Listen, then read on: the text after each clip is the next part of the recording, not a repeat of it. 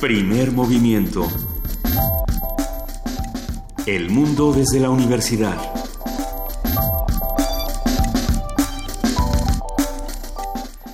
Muy buenos días a todos los que nos están escuchando en el 96.1 de FM, en www.radionam.unam.mx y en el 860 de AM. Como ustedes saben, esto es primer movimiento de jueves 17 de noviembre. Les cuento, ustedes saben que nuestra jefa de información, Juana Inés de ESA, no, no estará esta semana. Ella regresa ya mañana, lo cual nos da muchísimo gusto aquí a primer movimiento. No, regresa el próximo lunes. Nos va a dar un, gustazo que nos acompañe. Eh, Benito tampoco se encuentra aquí en la cabina de primer movimiento eh, por un asunto familiar. Le mandamos un inmenso abrazo a él y a toda su familia y, y, que sepan que aquí estamos todos los integrantes de primer movimiento listos para la acción. Para ustedes que nos están escuchando, buenos días cómo están, qué están haciendo. Estamos en el 55 36 43 39 en arroba P Movimiento, en diagonal Primer Movimiento UNAM. Y tenemos, por supuesto, un correo electrónico que es primer movimiento UNAM arroba gmail.com. ¿Qué dijeron? Que, que no me iba a ir yo a Black Sabbath y que no les iba a contar cómo estuvo. Estuvo muy bueno, un gran concierto, como siempre, el Foro Sol eh, lleno, recogiendo las impresiones de muchísimas personas. Eh, sin duda, muchos opinan que, que faltó tiempo y que faltaron eh, muchas canciones. Yo soy de las que opinan que pues así fue, pero que estuvo muy, muy divertido y que lo disfrutamos mucho. lo que sí hay que decir, y es importante decirlo, mantengamos siempre la calma y la seguridad en eventos cuando va esa cantidad avasalladora de personas. Creo que en esta ocasión todo, todo se mantuvo en orden y todo estuvo bastante tranquilo pero donde las cosas no están tan tranquilas, hay que decirlo, eh, donde 60 mil personas no se reunieron a roquear, sino quizá a, a preguntarse qué está pasando, es en Pemex. No sé si ustedes estén al tanto de que Pemex perdió 300 millones de dólares en juicios por robo de combustible en Estados Unidos. Muchos de nosotros no estábamos al tanto de esta noticia y gracias al portal de Animal Político que ustedes conocen, animalpolitico.com o arroba pájaro político en Twitter, pues nos enteramos de esta noticia que es bastante extraña y que llevaba bastante tiempo desarrollándose. Vale mucho la pena echar un vistazo a este sitio porque nos presenta distintas infografías, distinto material, donde podemos ver qué fue lo que ocurrió. A ver, eh, Pemex pierde 300 millones de dólares en tres juicios contra empresas estadounidenses en una corte en ese país. Eh, eh, los acusa de haber realizado transacciones con combustible robado en México por el crimen organizado.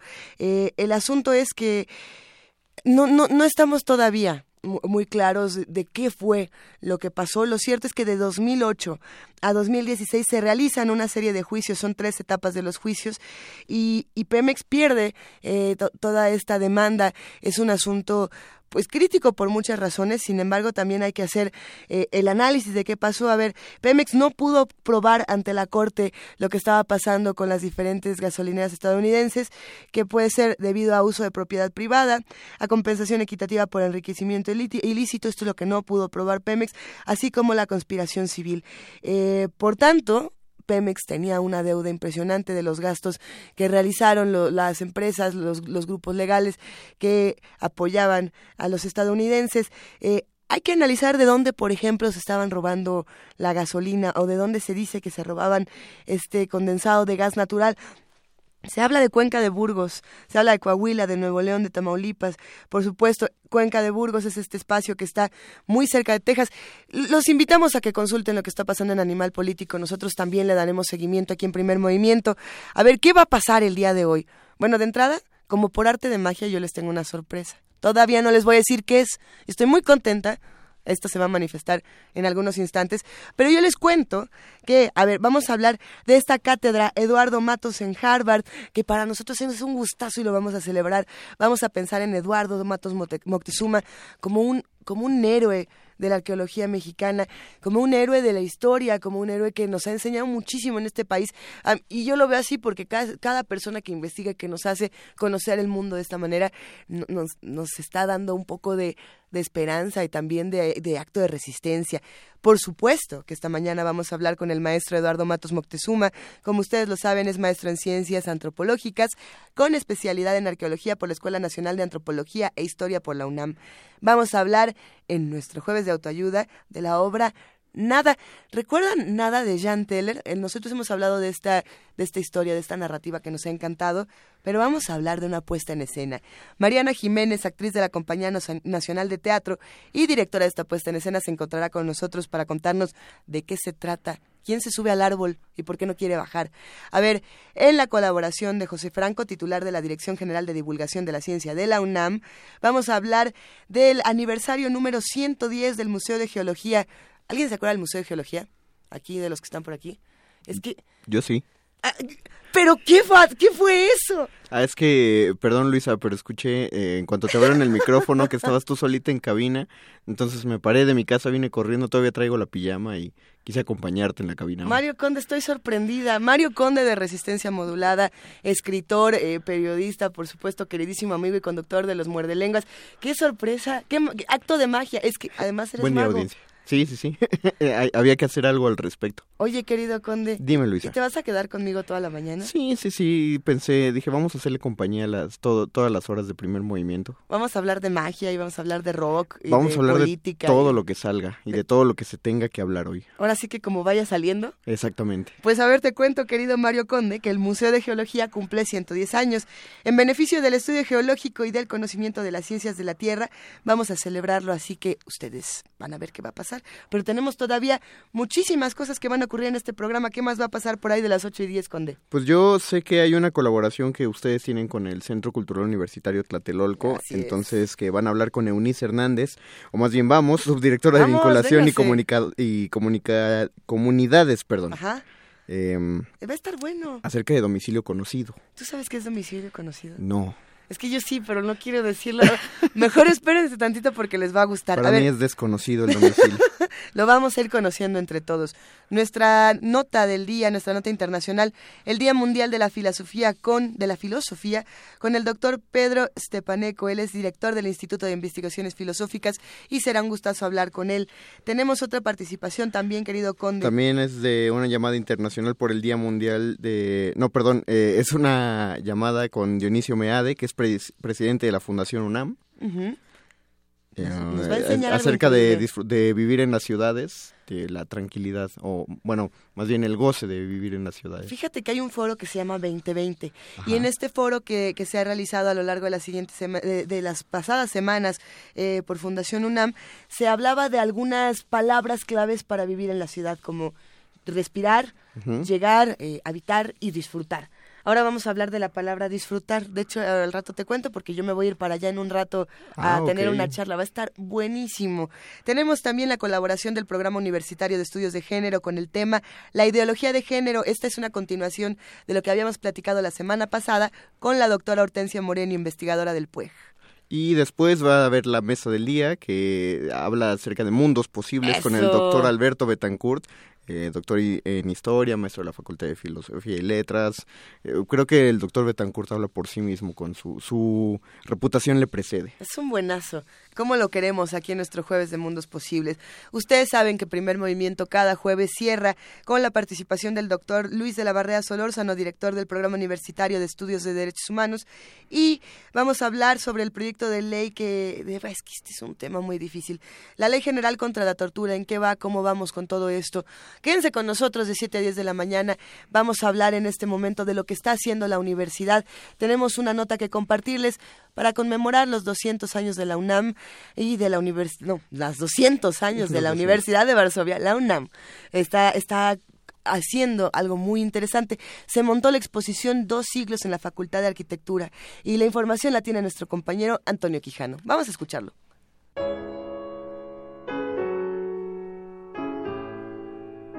Con el fin de fortalecer el intercambio estudiantil de docentes y la difusión de la cultura, fue inaugurada la exposición Dos siglos Buen Inicio, con motivo de los 200 años de la Universidad de Varsovia, creada el 19 de noviembre de 1816. Se trata de 35 láminas que ofrecen un recorrido histórico y documentan el papel de esta casa de estudios en la historia polaca. En el vestíbulo de la Facultad de Arquitectura, el rector Enrique Graue destacó las similitudes entre la UNAM y la Universidad Polaca. Señaló que hay que buscar la internacionalización más allá de una simple frontera. Y son días difíciles para México. Nos quieren construir un muro en la frontera norte. que habremos indudablemente que saltar, pero tal vez sea más fácil nadar y cruzar el océano y situarnos en Polonia. Hay que, tenemos que cambiar inclusive en México la aspiración que tenemos de internacionalización y no limitarnos a cruzar una simple frontera. Polonia nos abre las puertas. Y yo creo que sí tenemos que tener una mucha mayor presencia en Polonia. Nueve estudiantes mexicanos y 14 académicos están actualmente en Polonia. Ellos tienen más movilidad entrante, como acostumbran decirle. Tenemos ahorita 17 estudiantes polacos en la, ciudad universitaria y 6 académicos. La embajadora de Polonia en México, Beata Wojna, resaltó el papel de la Universidad de Varsovia en el devenir histórico de su país, al ser el centro de enseñanza más importante. Para darles una idea de la importancia de esa universidad, me gustaría mencionar que aquí vivió y se educó durante algunos años Friedrich Chopin, el gran músico compositor que todos conocemos. Entre, en los muros de la universidad también se formaron cinco premios Nobel, cuatro presidentes de Polonia, diez primeros ministros y cinco presidentes de la ciudad de Varsovia. Además, en la universidad estudiaron los personajes conocidos internacionalmente en el ámbito de cine y literatura, como por ejemplo Krzysztof Zanussi o gran eh, periodista y, eh, y escritor Ryszard Kapuściński.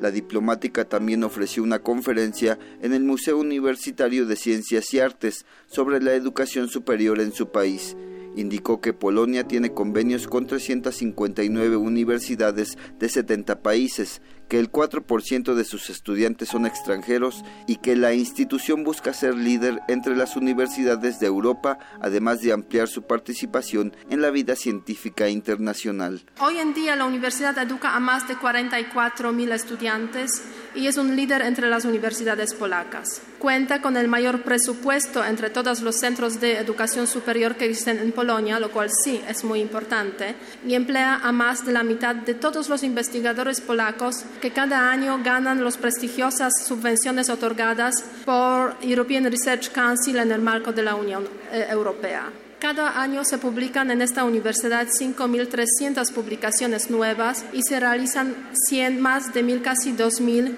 eh, proyectos de investigación desde el ámbito de ciencias exactas experimentales, del estudio de la arqueología, historia, ciencias políticas, relaciones internacionales, idiomas, etcétera, etcétera.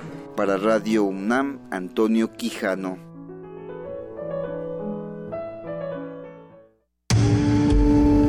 Primer movimiento clásicamente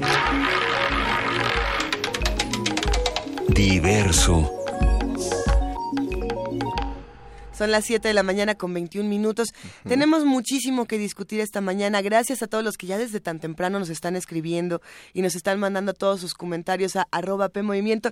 Para todos los niños y grandes de boleta, así rapidísimo, nos vamos a la canción para niños Mario Conde. ¿A, a ti qué te gustaba escuchar de niño? A mí de niño me gustaba escuchar a Topollillo. ¿Eras, la verdad. eras de la Sí, generación Topollillo? Sí, no me gustaba ver el disco porque me daba miedo el fondo negro que tenía atrás la marioneta, pero me poco. gustaba mucho su disco.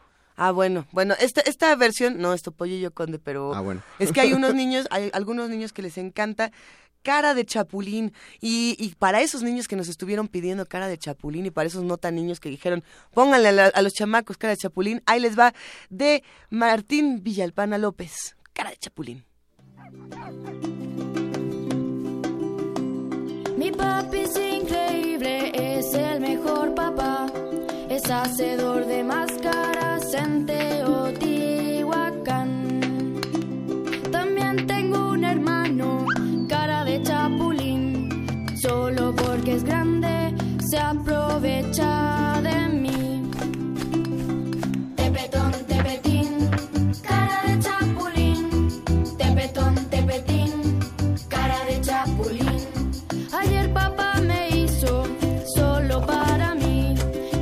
caras padrísimas de piedra negra y gris.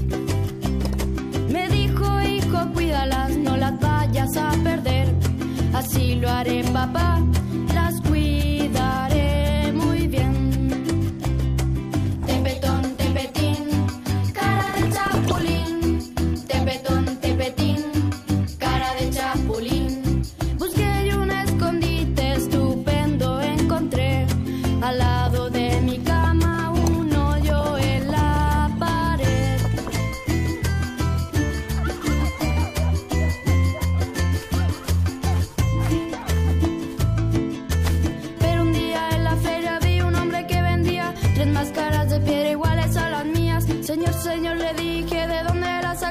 Por chocolate dulce, un chico las cambió. Me fui corriendo a casa, mi hermano me sonrió. Tomaba chocolate con cara de ladrón. Tepetín, tepetán, sonrisa de caimán. Con susto fue a mi pieza, donde descubrí vacío mi escondite, fue cara de chapulín.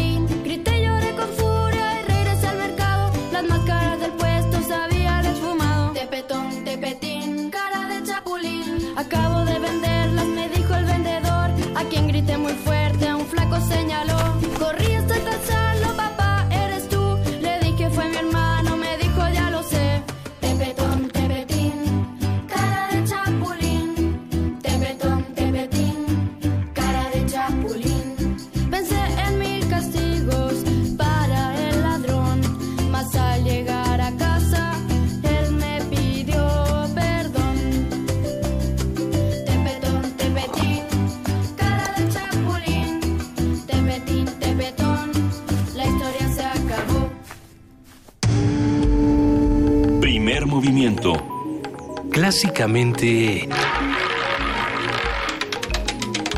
Incluyente. Queridísimo Mario Conde, nosotros estamos eh, en una celebración con esta con esta noticia que nos tiene muy contentos sobre la cátedra Eduardo Matos en Harvard. que ya eh, se va a empezar a dar y justamente para que nos hablen directamente de ello, tener la información de primera mano, tenemos al maestro Eduardo Matos Moctezuma eh, con nosotros en la línea en algún punto del aire. Y, y para nosotros es un verdadero privilegio hablar con el maestro Eduardo Matos Moctezuma, maestro en ciencias antropológicas con especialidad en arqueología por la Escuela Nacional de Antropología e Historia por la UNAM y, y como ustedes saben, queridos radioescuchas, uno de nuestros héroes radiofónicos. Eh, querido maestro Eduardo Matos Moctezuma, buenos días. Muy buenos días. Eh, queremos eh, felicitarlo y agradecerle por todo el trabajo que ha hecho por todos nosotros. ¿Cómo, cómo llega esta cátedra, Eduardo Matos, a, a Harvard? Qué, qué alegría.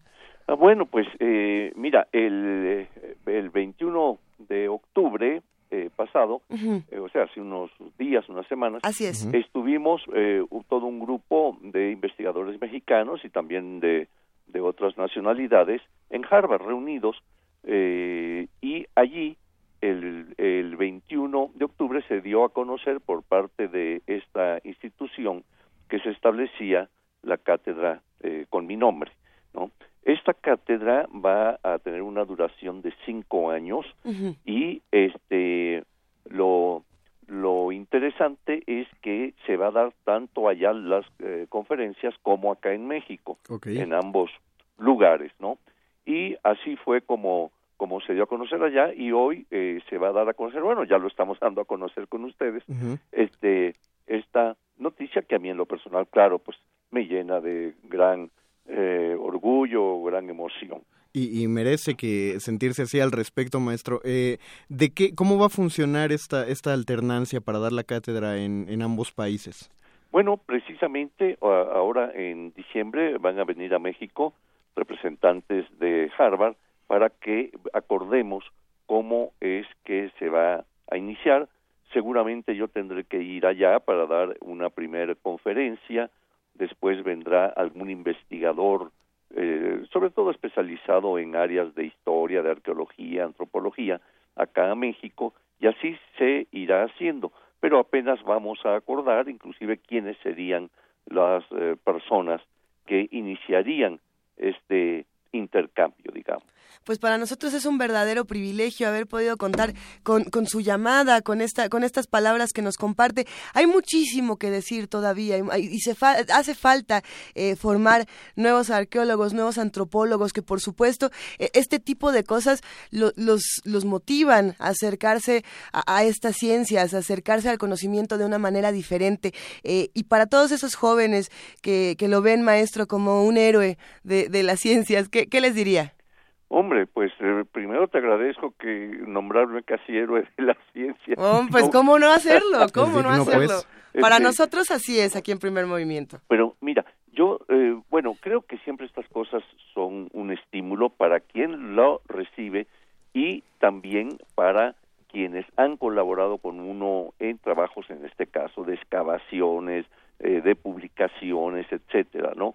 Y eh, yo pues eh, tengo un contacto fuerte con la Escuela Nacional de Antropología, donde yo me formé, y eh, eh, precisamente hace un, como una semana di una conferencia en el posgrado de la ENA y allí pues platicamos mucho con los estudiantes, con los alumnos, en fin, este y tengo siempre un contacto muy muy directo. Ahora bien, eh, ¿qué, ¿qué más decirles? Pues simple y sencillamente que, que tienen que estar eh, al día, que tienen que eh, superarse, que tienen que leer mucho, que tienen que investigar, eh, en fin, eh, porque a veces, pues desgraciadamente se dan uh, casos y a veces fuertes, eh, abundantes, de gente que ya tiene una plaza, ya se establece, ya no hace nada, eh, en fin, y eso es una imagen negativa totalmente, ¿no? Claro. Entonces creo que pues estos uh, estos uh, eventos pues son uh, significativos y vienen también, sobre todo fíjense, en estos momentos por lo que estamos pasando, con lo que eh, ha ocurrido allá en Estados Unidos con la sucesión presidencial y demás, pues yo creo que el que se reconozca a un latino y, y, concretamente mexicano por una de las principales universidades Claro. en el mundo, pues es muy significativo y es muy importante, ¿no?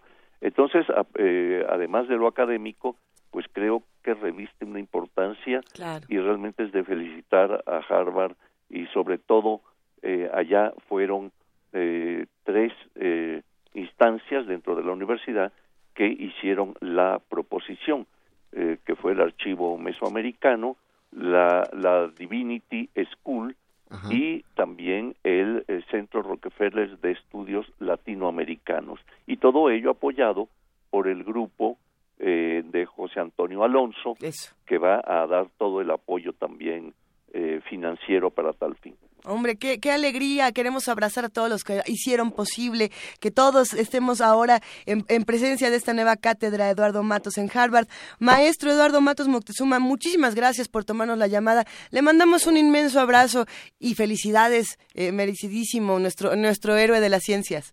Qué lindo. Hasta bueno, luego. pues muchas gracias. Hasta luego. Que esté muy bien, Gracias, gracias. maestro. Primer movimiento. Clásicamente Universitario. Jueves de autoayuda. A partir del 17 de noviembre y hasta el 18 de diciembre se presentará en el Teatro Santa Catarina de Coyoacán la puesta en escena Nada, una adaptación de la novela de Jean Teller. Bajo la dirección de Mariana Jiménez, Nada invita a reflexionar a partir del punto de vista de niños de 13 o 14 años. Es un relato abierto que plantea diversos dilemas psicológicos y existenciales sobre el sentido de la vida, estimulando al público a entender al otro a través de un camino contra la intolerancia. Las actrices Andrea Riera y Lilia Vilés eh, tuvieron la idea de hacer la adaptación teatral y a ellas se le unen eh, la- Lucía Uribe, Pablo Marín, Leonardo Zamudio y Eduardo Abraham en el reparto. Eh, creo que es una propuesta que está muy interesante. Vamos a ver de qué trata. Sería bueno verlo de una vez, porque por suerte esta mañana vamos a platicar sobre la obra, eh, la propuesta, lo que se va a hacer y todo lo que se va a decir con ella. Y tenemos ya en la línea a Mariana Jiménez, que es actriz de la Compañía Nacional de Teatro y es directora de la puesta en escena. Eh, ¿Nos escuchas, Mariana? Sí, sí, aquí estoy. ¿Qué Buenos tal? días. Bienvenida, buenos días, bienvenida a Primer Movimiento. Muchas gracias, igualmente. ¿Cómo están? Cuéntanos, por favor, no- nos da muchísimo gusto escucharte, Mariana, pero nosotros sabemos que Nada es una historia eh, que, que es muy bella, pero que también dramáticamente puede ser eh, difícil de montar o de adaptar, ¿o no? ¿Quién sabe? A ver, ¿de qué va Nada y por qué nos están proponiendo ahora un montaje de Nada? Bueno, pues nada, es una novela eh, que ha tenido muchísimo éxito. Es una novela honda, profunda, divertida de Jane Teller. Y trata sobre la historia de unos chicos de 13 años. De pronto, el primer día de clases, uno de ellos, Pedro, mm, se sube a un árbol y ya no se va a bajar más porque se pronuncia nada importa. O sea, hasta aquí sé. quedó. Exacto, hasta aquí me subo al árbol y como nada importa en esta vida, pues ya no voy a hacer nada nunca más. Y el resto de los chicos, bueno, al principio queda atónito ante este pronunciamiento y poco a poco, bueno, este pronunciamiento es una provocación para ellos, una provocación, primero una confrontación y bueno, luego hay, hay un, un objetivo común que es demostrarle a Pedro que las cosas sí importan, ¿no? Y, y que ahí comienza una espiral que, que, va a concluir pues en el final que no voy a contarlo, no hay aunque hay mucha gente que lo conoce porque es una novela muy, muy, leída en México también. Y, y además eh, con muchos con, muchos lectores que la quieren, porque hay novelas que pueden ser extremadamente leídas y que dices, pero este en particular, eh, todos los que la leen se enamoran de nada. Y, y eso creo que presenta también otro reto, porque estas historias que tanto nos apasionan, al ser montadas, a veces uno dice, es que esto no era lo que yo imaginé, que pasa mucho con las adaptaciones cinematográficas, ¿no? Que uno dice, nada de lo que yo que me había imaginado está en esto. Pero el teatro tiene una característica y es que no, es muy diferente al cine cuando estamos adaptando un texto y quizás hasta tiene la oportunidad de tener más imaginación en otro tipo de cosas. ¿Qué opinas en ese sentido? Pues sí, el teatro tiene algo como dice Jorge Dugati, pues es un convivio. Lo, que cambia todo es la fisicalidad, ¿no? Estás ahí y, están los cuerpos, ¿no? Presentes. Y eso lo comparte el espectador y, y el actor. Entonces, sí es, es diferente, está sucediendo, está siempre está vivo, pero en el teatro hay algo más. Yo creo que la adaptación, la adaptación eh, la hizo Bárbara Perrín, que es una dramaturga muy muy joven de Tijuana, pero que ya tiene experiencia. Sí, sí, sí. Y luego el grupo, pues la retomó, retomó el, la adaptación y le, le, hicimos varios tratamientos después hasta que ya quedó una síntesis de, de, porque es una novela corta pero muy compleja mm, ocurren muchas cosas. Entonces sí hubo que tomar algunas decisiones. Son como 20 chicos y, y 20 objetos que juntan para hacer un montón de significado y demostrarle a Pedro que las cosas sí importan. Se redujo a prácticamente casi la mitad un poquito más. Pero yo siento que la esencia de la novela está ahí y todavía tiene un impulso eh, fresco, lúdico, dinámico. Bueno, a mí montándola con este equipo de actores maravillosos. Eh, me ha pasado que me han hecho pasar por todo, ¿no? Desde morirme de la risa hasta llorar desconsoladamente. Pues una, una de las dificultades de la adaptación de, de la, la, prosa, de la narrativa hacia el teatro es eh, qué tanto se puede mantener el, el estilo de, de, la escritura, de la, de la prosa. Eh, ¿Ustedes mantuvieron algo así? ¿Hay una suerte de narraturgia en el texto? Sí. Eh, se, ¿Se enfocó sobre la acción? ¿Qué, ¿Qué se hizo al respecto? Sí, sí, es un, es un texto narratúrgico, sin duda. No podía ser de otra manera porque el punto de vista de Jane, que es un poco el de Agnes en la novela, pues es el de ella y, y, y, lo narra. Sin embargo, sí hay mucha acción eh, todo el tiempo. Hay, hay, una, hay una situación paralela en la puesta en escena, porque en efecto Agnes, que en la puesta en la adaptación se llama Nada, se llama Ana, perdón, Ana narra, pero al mismo tiempo vive en presente junto con todos los demás chicos. Entonces yo creo que sí hay, de hecho, fragmentos, muchísimos fragmentos literales de la, en voz de Ana, de o Agnes en la novela. Sí, sí. De nada. Pero al mismo tiempo hay una acción que no se detiene jamás, que es todo lo que le está pasando a los chicos en, en vivo, pues, en ese momento y yo creo que se mantienen las dos cosas, el, la acción trepidante que, que, exige el teatro aquí ahora y el sello de Teller que es inconfundible y que yo no y el equipo no lo queríamos perder o la poesía de Teller también. Eh, hay justo a lo que iba a decir eh, en la narrativa de Teller hay mucha poesía. Eh, nos están escribiendo en redes sociales tenemos muchos comentarios Mariana y uno de ellos te lo quiero compartir. Eh, Mayra Elizondo nos dice debo verla refiriéndose a nada. Últimamente quiero subir a un árbol y no bajar y creo que somos muchísimos los que con todo lo que está ocurriendo en el país y en el mundo queremos subirnos al árbol más alto y ocultarnos ahí para siempre y, no volver, no bajar. Y en ese sentido, eh, ¿Cuál es la responsabilidad que tiene el teatro con los momentos tan difíciles que se viven en un país como este? Algunos dirían que no tiene ninguna, algunos dirían que tiene muchísimo, que no podemos despegarnos, por más que digamos que nos hemos despegado de, de, la realidad que se vive en un país. ¿Tú qué opinas? Mira, a, mí haciendo teatro un poco toda la vida, creo que, que, lo que el teatro es una herramienta que a mí me ha permitido comprender el mundo, porque eh, sí, en efecto, este mundo está siendo arrastrado, como siempre, por guerras y, bueno, la intolerancia es algo que vivimos todos cada día y cada día nos confronta más.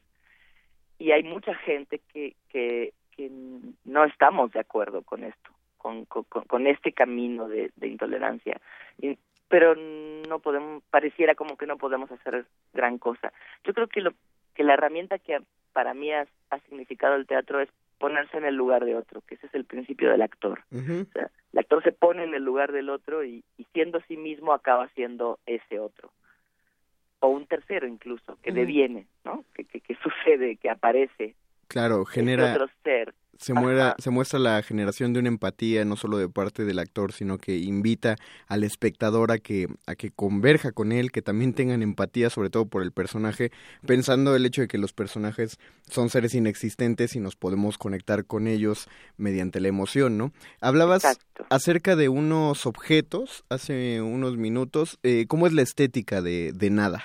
Bueno, pues eran, estos chicos entregan entregan objetos que significan para ellos y, y se entregan a sí mismos a través de esos objetos, de esas cosas que entregan, que sacrifican o que entregan.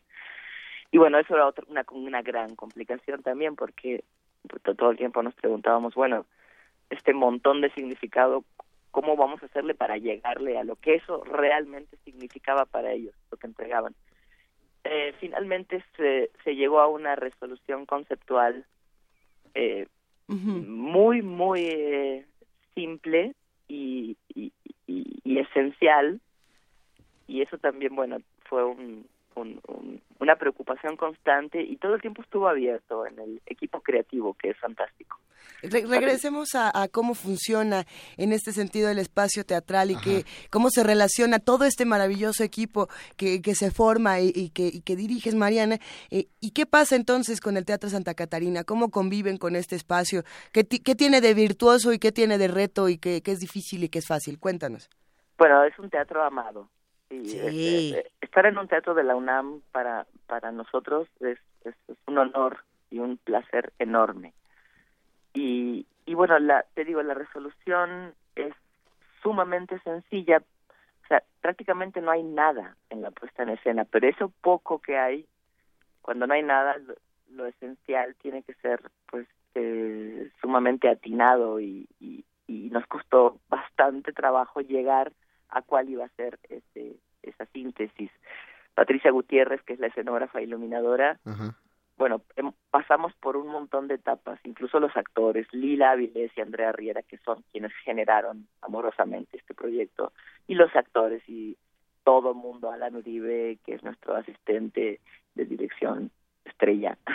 estrella. Pasamos por todo, por todo, por porque los objetos se, se representaban tan tal cual que luego iban a ser una pequeña síntesis, pero también una cosa, un objeto, eh, resoluciones absolutamente abstractas, hasta que llegamos, bueno, a lo que yo espero que todos vayan a ver al Teatro Santa Catarina, que vamos a estar hasta el 16 de diciembre.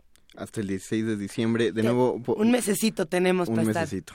Y, y, en ese mes, ¿a qué días, a qué hora? ¿Podemos repetir todos los horarios para estar con ustedes, Mariana? Órale. Sí, es eh, Nada de Jane Teller, adaptación de Bárbara Perrín. Eh, va a estar de jueves a domingo, desde el 17 de noviembre al 16 de diciembre, jueves y viernes a las 8, sábados a las 7, domingos a las 6 y como excepción dos este sábado 19 y domingo 20 va a haber además de la función de la tarde, una de matine a la una. Ok, entonces ah. son eh, jueves y viernes a las 8 de la noche, sábado a las 7, domingo a las 6, pero además este fin de semana a la una de la tarde, tanto sábado como domingo hay una matiné para ver nada. ¿Velo? En el Teatro Santa Catarina. Exactamente, sí. Si, alguien aún no, no ubica cómo llegar al Teatro Santa Catarina, está muy fácil, llegan desde Metro Viveros, caminan a lo largo de, de, los viveros. ¿Es Francisco Sosa la que tienen que tomar? Eh, sí. Sí, sí. Siguen por ahí, pues es esa callecita empedrada, llegan directamente a la Plaza Santa Catarina, cuya iglesia siempre adorna con su sonido todas las puestas en escenas que, que están en ese teatro. y que es hermosísimo. Exactamente. hermosísima. Oye, María, hay algo que nos encanta de, de, la Plaza Santa Catarina que está justo frente al teatro y es que hay unos árboles impresionantes eh, y precisamente nos están preguntando aquí en redes sociales y, y es una pregunta que no sabemos si, si, lanzarte o no ya para ir cerrando porque puede arruinar a lo mejor o sea no no no queremos que nos queme la historia pero para ti como directora y para todo el equipo de trabajo qué significa el, el árbol en esta, en esta puesta en escena, porque el árbol no es un símbolo eh, aleatorio, hay una razón por la que se elige un árbol para, para trepar y escapar o para decir aquí me quedo como un acto de resistir o como un acto de negar o de un acto de rechazar, todo depende desde qué ángulo se esté viviendo la historia. ¿Qué es para ustedes este árbol? Digo, no se vale quemar la historia, pero se puede contar un poquito. Bueno, eh, eso nos pasó con Pedro un poco que eh, inevitablemente todos todos sentíamos una atracción hacia, hacia él y su acción rotunda, valiente y radical de subirse al árbol y no bajarse más. Yo creo que necesitamos ese árbol. Eh, no sé si para subirse siempre y no bajarse nunca, pero me parece que lo que a él le pasa nos pasa a todos eh, y, y que también le pasa a los chicos de la historia. Ese árbol lo necesitamos. Es, es, es algo que yo creo que sin ese árbol no podríamos vivir. Gracias por, por contestarnos todas nuestras, nuestras inquietudes y nuestras dudas, querida Mariana Jiménez. Oye, ya para despedirnos, nada más una, una duda más. ¿A partir de qué edad podemos ir a ver la obra para todos los que tienen eh, pequeños y se quieren ir a la matiné? Es una obra para adolescentes y adultos. Eh, es, eh, el tema es profundo, hondo, pero también es muy lúdica, sumamente divertida. Puede ir familia, de adolescentes con padres, tíos, padrinos, amigos, etcétera, y adultos solos. Eh, pero yo sugeriría que a partir de los 13 años es una es una buena edad para sí, claro, ver nada. Simplemente como para poder digerir bien eh, el tema y, que tener más empatía con las situaciones planteadas. Para poderse identificar. Exactamente. Claro, claro que sí. Pues no olviden llevar su arbolito metafórico, todos ustedes, los que quieran ir para allá o, generarlo después de ver nada. No, no, se, no se trepen a los árboles frágiles. Si ya van a elegir un árbol para treparse, este, vámonos todos al mismo y que sea un arbolote en el que todos podamos hacer una inmensa comunidad. Te mandamos un inmenso abrazo, Mariana, a ti y a toda la compañía. Igual, igual. Ya siento que los conozco porque los escucho casi todas las mañanas ah, a la escuela. Excelente, qué buena onda. Muchísimas gracias. Pues eh, nosotros vamos a, conocernos, vamos a encontrarnos todos en nada de Jen Teller. Muchísimas gracias. Un abrazote, Mariana. A todos, un abrazo. Vamos a escuchar ahora, Conde, ¿qué es esto? Yo leí chango prudente, pero estoy segura de que no, es eso lo que nos decía. No, es, es chogo prudente. Sí, por supuesto. Yo, lo llevo todo el tiempo en el celular y lo escucho cada rato. Y ¿Ah, una de mis favoritas es Luz de Luna.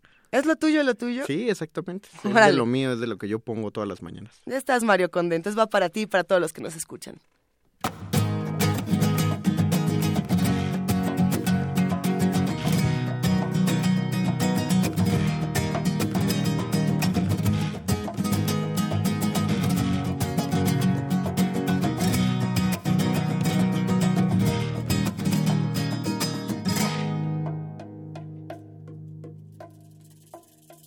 Quiero luz de luna. Para mi noche triste, para pensar divina la ilusión que me trajiste. Para sentirte mía, mía tú como ninguna. Pues desde que te fuiste no he tenido luz de luna. Pues desde que te fuiste no he tenido luz de luna.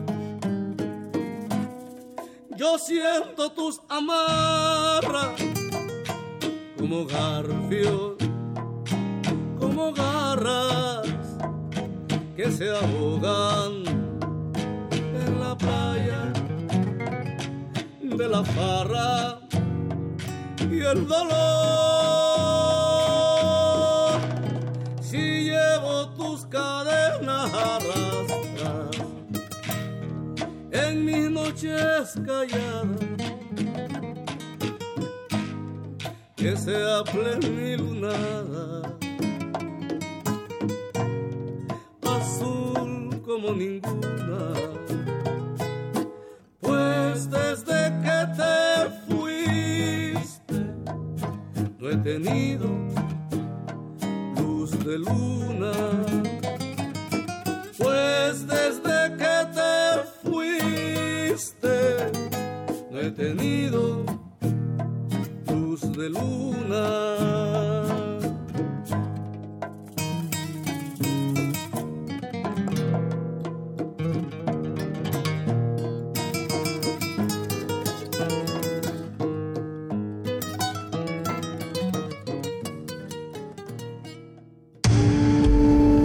Primer movimiento. Clásicamente diverso. Son las 7 de la mañana con 49 minutos. Oigan, muchísimas gracias a los que nos están escribiendo. Para todos Siempre- los que... A ver, Condecito. Es que siempre enloquece mi Twitter cada vez que tengo la oportunidad de estar en primer movimiento. Jamás me tuitean algo, ah, solo a partir del momento que vengo para acá. Yo sí te tuiteo cosas, Mario Conde, pero ¿por qué dices me mentiras? fabeas. Bueno. Que es muy distinto a... Es que fa- que fabear es como dar like. Sí, es, sí, es algo le- le similar. pegas al corazoncito, pues. Órale, bueno, te, yo te, te doy todos los corazoncitos. Te doy, yo te doy mi corazón, querido Mario Conde. Eh. Así es, ustedes saben, para todos los que nos preguntan quién es esa voz que está, que está por ahí, que es una voz tan agradable y tan brillante, pues es nada más y nada menos que la de Mario Conde, quien por cierto hay que decirlo, ahora que hablábamos de nada, de esta obra, esta adaptación de Jean Tele, Mario Conde es dramaturgo, eh, tiene muchas puestas en escena en diferentes espacios que han sido de lo más exitosas, además del trabajo radiofónico aquí en Radio Nam, donde eres guionista, donde eres conductor de resistencia modulada. ¿Cuándo viene el siguiente proyecto Yo creo, teatral? yo creo que el siguiente proyecto teatral ya se está planeando, pero se va a dejar como a mitades del próximo año. Pero tendrá algo que ver con Lope de Vega, eso sí. Ya vendré a robarles otra vez espacio primer movimiento para hablarles al respecto. Ya nos contarás, más bien nosotros te vamos a robar a ti otro otro día por aquí Eh. en primer movimiento porque nos encanta cuando nos acompañas. ¿Y saben quién nos encanta también que nos acompañe cada semana? Nada más y nada menos que nuestro queridísimo amigo Pepe Franco. Él es titular de la Dirección General de Divulgación de la Ciencia. Querido Pepe, ¿estás ahí? Aquí estoy, mi querida Luisa, escuchándote y preparado para charlar contigo. ¿Ya listo para la acción? Listísimo para la acción. Oye, Pepe, ¿tú conoces al mago Mario Conde? Fíjate que no lo conozco, pero estoy escuchándolo y la verdad es que tiene una voz muy agradable, así es que te mando un saludo, Mario. Ay, muchas gracias, José. No me lo dicen seguido, así que lo, lo aprecio mucho viniendo de ti. Pero es que déjate cuento que los dos somos aquí bastante admiradores de- del Museo de Geología, lo Sí. estábamos diciendo al principio del programa. De hecho, a, a mí me, la, la primera vez que fui cuando yo iba en la preparatoria, a mí me sorprendió lo, lo lúdico que es, lo, lo interesante, la cantidad de, pues de piezas que contiene. Yo disfruté mucho esa primera visita y las, las que le han seguido. Pues, eh, pues sí, yo creo que hay dos museos eh, de ciencia en la zona centro de nuestra ciudad y, y realmente este, vale muchísimo la pena hablar de estos dos museos. Eh, el Museo de Geología, que acaban de mencionar, está en la Alameda de Santa María la Ribera. Así es. Y donde está el kiosco morisco, que es una belleza. Y bueno, el edificio mismo del Museo de Geología es, es, es una belleza y además este, se le conoce como el Palacio de las Ciencias de la Tierra. Hombre. Fue construido a principios del siglo XX, se inauguró en 1906. Entonces está cumpliendo este año 110 añotes de existencia. Y, y como, como bien dijiste, Mario, tiene unas colecciones extraordinarias, tiene eh, colecciones pues de, de piedras, de gemas, y tiene un pedazo de la meteorita Allende. Yo no sé si ustedes sepan eh, la historia o, o, cuál es la relevancia de esta meteorita Allende. ¿Han Ah. oído hablar de ella? Por supuesto, pero a ver, a ver, cuéntanos, Pepe, para todos los que nos están escuchando. Pues mira, eh, sabemos que el universo eh, ha evolucionado químicamente a lo largo del tiempo. Las dentro de las estrellas se forman todos eh, los elementos pesados. Originalmente cuando se formó el universo era puro hidrógeno y helio y todos los demás elementos se han cocinado dentro de los hornos de las estrellas. El carbono, el nitrógeno, el oxígeno, el fierro de nuestros huesos y nuestra sangre, el calcio, etcétera, todos todos los demás elementos han sido cocinados adentro de un interior estelar. Y Ajá. cuando las estrellas explotan o, o a través de sus vientos, pues contaminan con estos elementos químicos la, este, al, al universo. Y la meteorita Allende ha sido un referente para conocer cuál es la composición química original de la nube de la cual se formó nuestro Sol y nuestra Tierra.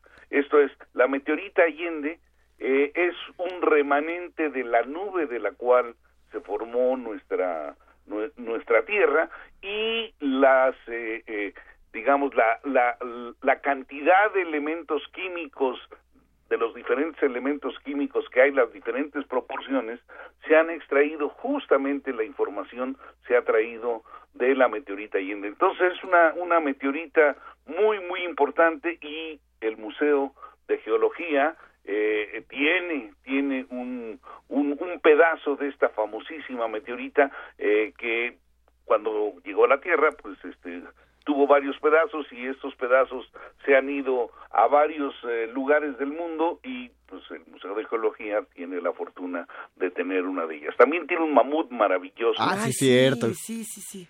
Y, y bueno, pues este es eh, es es un museo que nació eh, en 1906 a- en los albores de- del siglo XX cuando México estaba eh, desarrollando su eh, geografía, su astronomía para poder eh, tener una ubicación más precisa de todos los puntos de la República Mexicana. Acuérdense que no había GPS, entonces había que medir Había eh, con precisión astrales. con el sol y las estrellas la ubicación de cada uno de los eh, lugares de nuestra república, los lugares importantes, y pues eh, en, en, en ese momento se desarrollaron tanto el Observatorio Astronómico Nacional como el Instituto Geológico Nacional. Ambos pasaron a ser este, parte de la universidad en 1929 cuando se,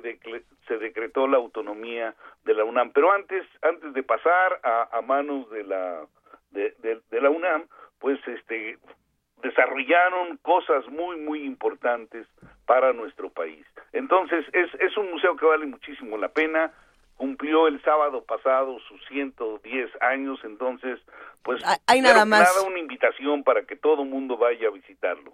Hagamos esta invitación a que lo visiten, a que lo cuiden y a que, y a que también lo miren, no, no sé qué pienses, Pepe, como una suerte de gabinete de curiosidades. Creo que es uno de estos, sí. eh, de estos espacios que mantiene la tradición de, de los objetos en el gabinete de madera, que mantiene la tradición de mostrarlos todos así gigantescos, aunque a veces no alcanzas a ver eh, la roca de hasta arriba eh, en cinco metros de altura del techo, sabes que, que estás en presencia de algo importantísimo y, y de algo que es muy formativo. ¿Qué piensas, Pepe? No, definitivamente. El, el edificio, pues, es reminiscente del principio del siglo XX y todos los gabinetes, como bien dices, pues fueron construidos en aquella época y tienen tienen ese sabor añejo.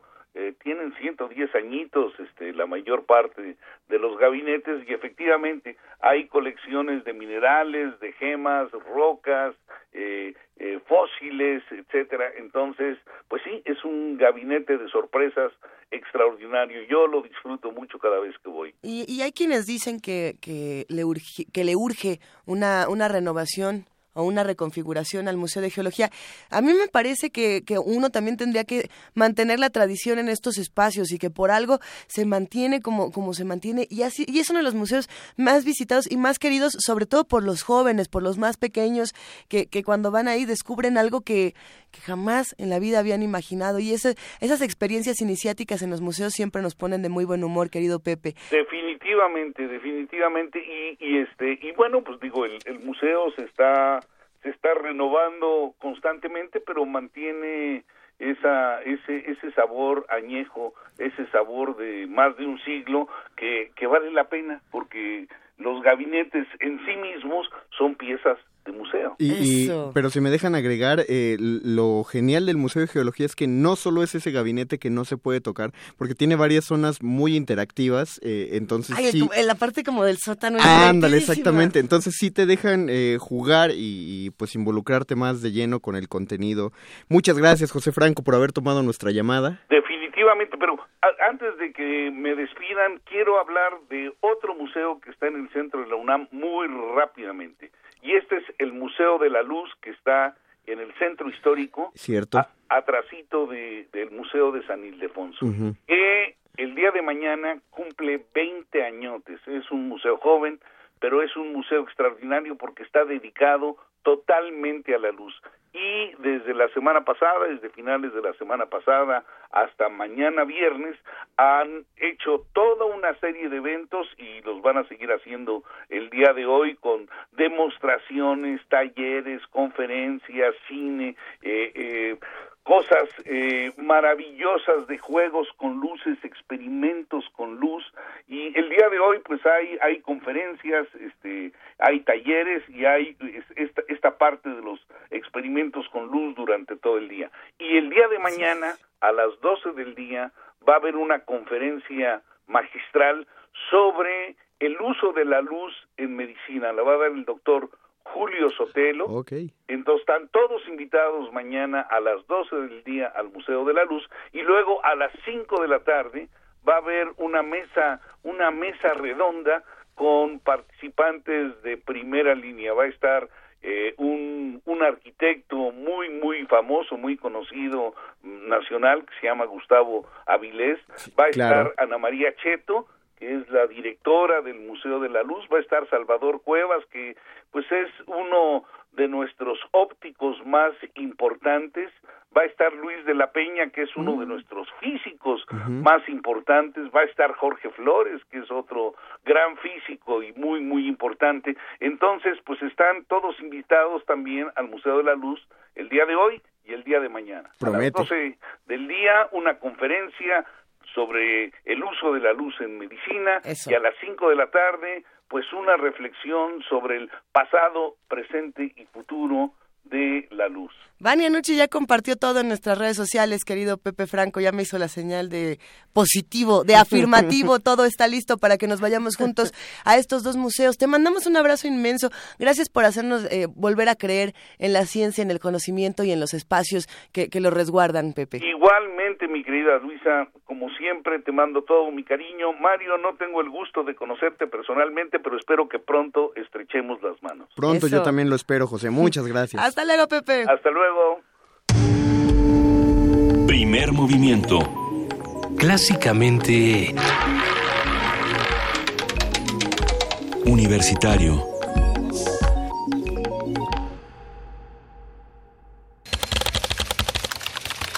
Corte informativo. La UNAM. La UNAM pone a disposición de la comunidad universitaria y la sociedad en general la línea del tiempo informativa sobre el acontecer académico, de investigación, cultural y deportivo. El banner interactivo puede ser consultado en www.unam.mx. Irma González Velázquez, ingeniera civil de la Facultad de Estudios Superiores Zacatlán, diseñó un invernadero con materiales reciclados que se aplicó en el municipio Villa del Carbón y fue distinguido con el Premio a la Gestión Municipal 2016 que otorga el Estado de México en la categoría de Gobierno Sustentable y Cuidado del Medio Ambiente. Nacional. En el Senado se realizó el primer foro relacionado con la iniciativa de Jorge Luis Preciado para permitir que los ciudadanos de todo el país porten armas. El legislador panista calificó la propuesta como una esperanza ciudadana para defenderse de los delincuentes. Cuando el Ministerio Público ya no investiga ni siquiera el 50% de lo que sí se denuncia, que es solo el 6%, pues la gente entra en un estado de frustración. Entonces lo que nosotros estamos observando es que la gente cuando ve nuestra iniciativa ve una esperanza, una posibilidad de por lo menos poderse defender. Al respecto, el doctor John Arlott, presidente del Centro de Investigación Preventiva del Crimen en Estados Unidos, se pronunció a favor. Explicó que destinar mayores recursos a la policía no es suficiente y armar a los ciudadanos podría disuadir el crimen. Sin embargo, Francisco Rivas, director del Observatorio Nacional Ciudadano, advirtió que portar armas aumenta los factores de riesgo. La invitación que desde el observatorio le hemos hecho es a retirar esta propuesta, porque efectivamente me parece que eh, estamos en un contexto de violencia social y de mucha descomposición, donde abrir la puerta para una discusión de este tipo lo que está generando es mayor confrontación. Andrés Manuel López Obrador, presidente nacional de Morena, informó que renovará la plataforma del partido con la presentación de 50 lineamientos básicos para la transformación de México. Informo que este fin de semana vamos a celebrar el Congreso Nacional de Morena. Va a estar destinado a la propuesta de Morena al pueblo de México. Lo que nosotros estamos planteando, la propuesta para lograr sacar a México del atraso y sacar a nuestro pueblo de la marginación, de la pobreza, de la angustia, del miedo, del temor. Me va a tocar a mí presentar los 50 lineamientos básicos para la transformación de México con miras al 2018. La Unidad de Inteligencia Financiera de la Secretaría de Hacienda detectó que las empresas que usaron los operadores del gobernador con licencia de Veracruz Javier Duarte para lavar dinero también realizaron transferencias bancarias millonarias a Alemania, España, Inglaterra y Hong Kong. La Secretaría de Relaciones Exteriores implementará a través de su embajada y los 50 consulados en la Unión Americana 11 acciones para que los mexicanos que viven en Estados Unidos cuenten con información y orientación oportuna y evitar que sean víctimas de abusos y fraudes. Es la canciller Claudia Ruiz Maciú. Paisano son momentos de incertidumbre. Ten calma, no caigas en provocaciones y no te dejes engañar. Queremos informarte sobre las posibles acciones migratorias o sobre tus pertenencias que a partir de febrero podrían afectarte. Vamos a acercarte a esta información y llevarte servicios a donde tú estés. También puedes ir al consulado o llámanos. Vamos a estar más cerca que nunca. Cuauhtémoc Cárdenas calificó al presidente electo de Estados Unidos Donald Trump como un barbaján. En entrevista con el diario El País, el experredista aseguró que Trump no será bueno para México. No será bueno para México, evidentemente. No será bueno para México. Esto es eh, mostrado mucha hostilidad hacia México y los mexicanos, tanto los de los que están de aquel lado como los que están de este lado de la frontera. El primer ministro de Canadá, Justin Trudeau, anunció en La Habana, Cuba, que se reunirá con el presidente de México para coordinar posiciones en torno al Tratado de Libre Comercio de América del Norte. Esto ante las críticas hechas al acuerdo por parte de Trump. Economía y finanzas.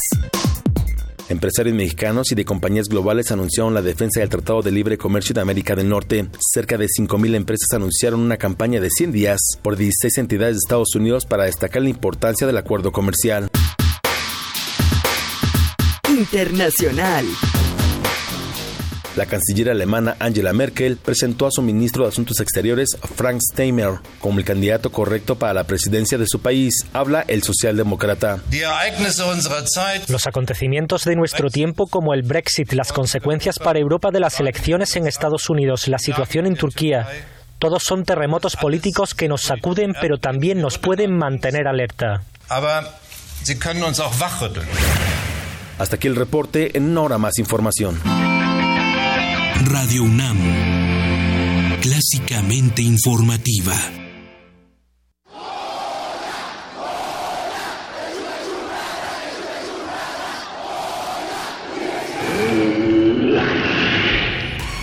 ¿Te identificaste? Identifícate con Fundación UNAM y ayuda a becar a miles de alumnos universitarios. Súmate 5340-0904 o en www.funam.mx. Contigo hacemos posible lo imposible. Visita descargacultura.unam y escucha lo nuevo que tenemos para ti. En voz de... De Beatriz Escalante ya puedes escuchar cuatro cuentos cortos. Otras, apenas menos cobardes, se atreven a remodelar casitas cuando de lo que se trata es de remodelar el mundo. Todo esto y mucho más en www.descargacultura.unam.mx. Es cultura, es gratis, es para todos, es para llevar, es de la UNAM.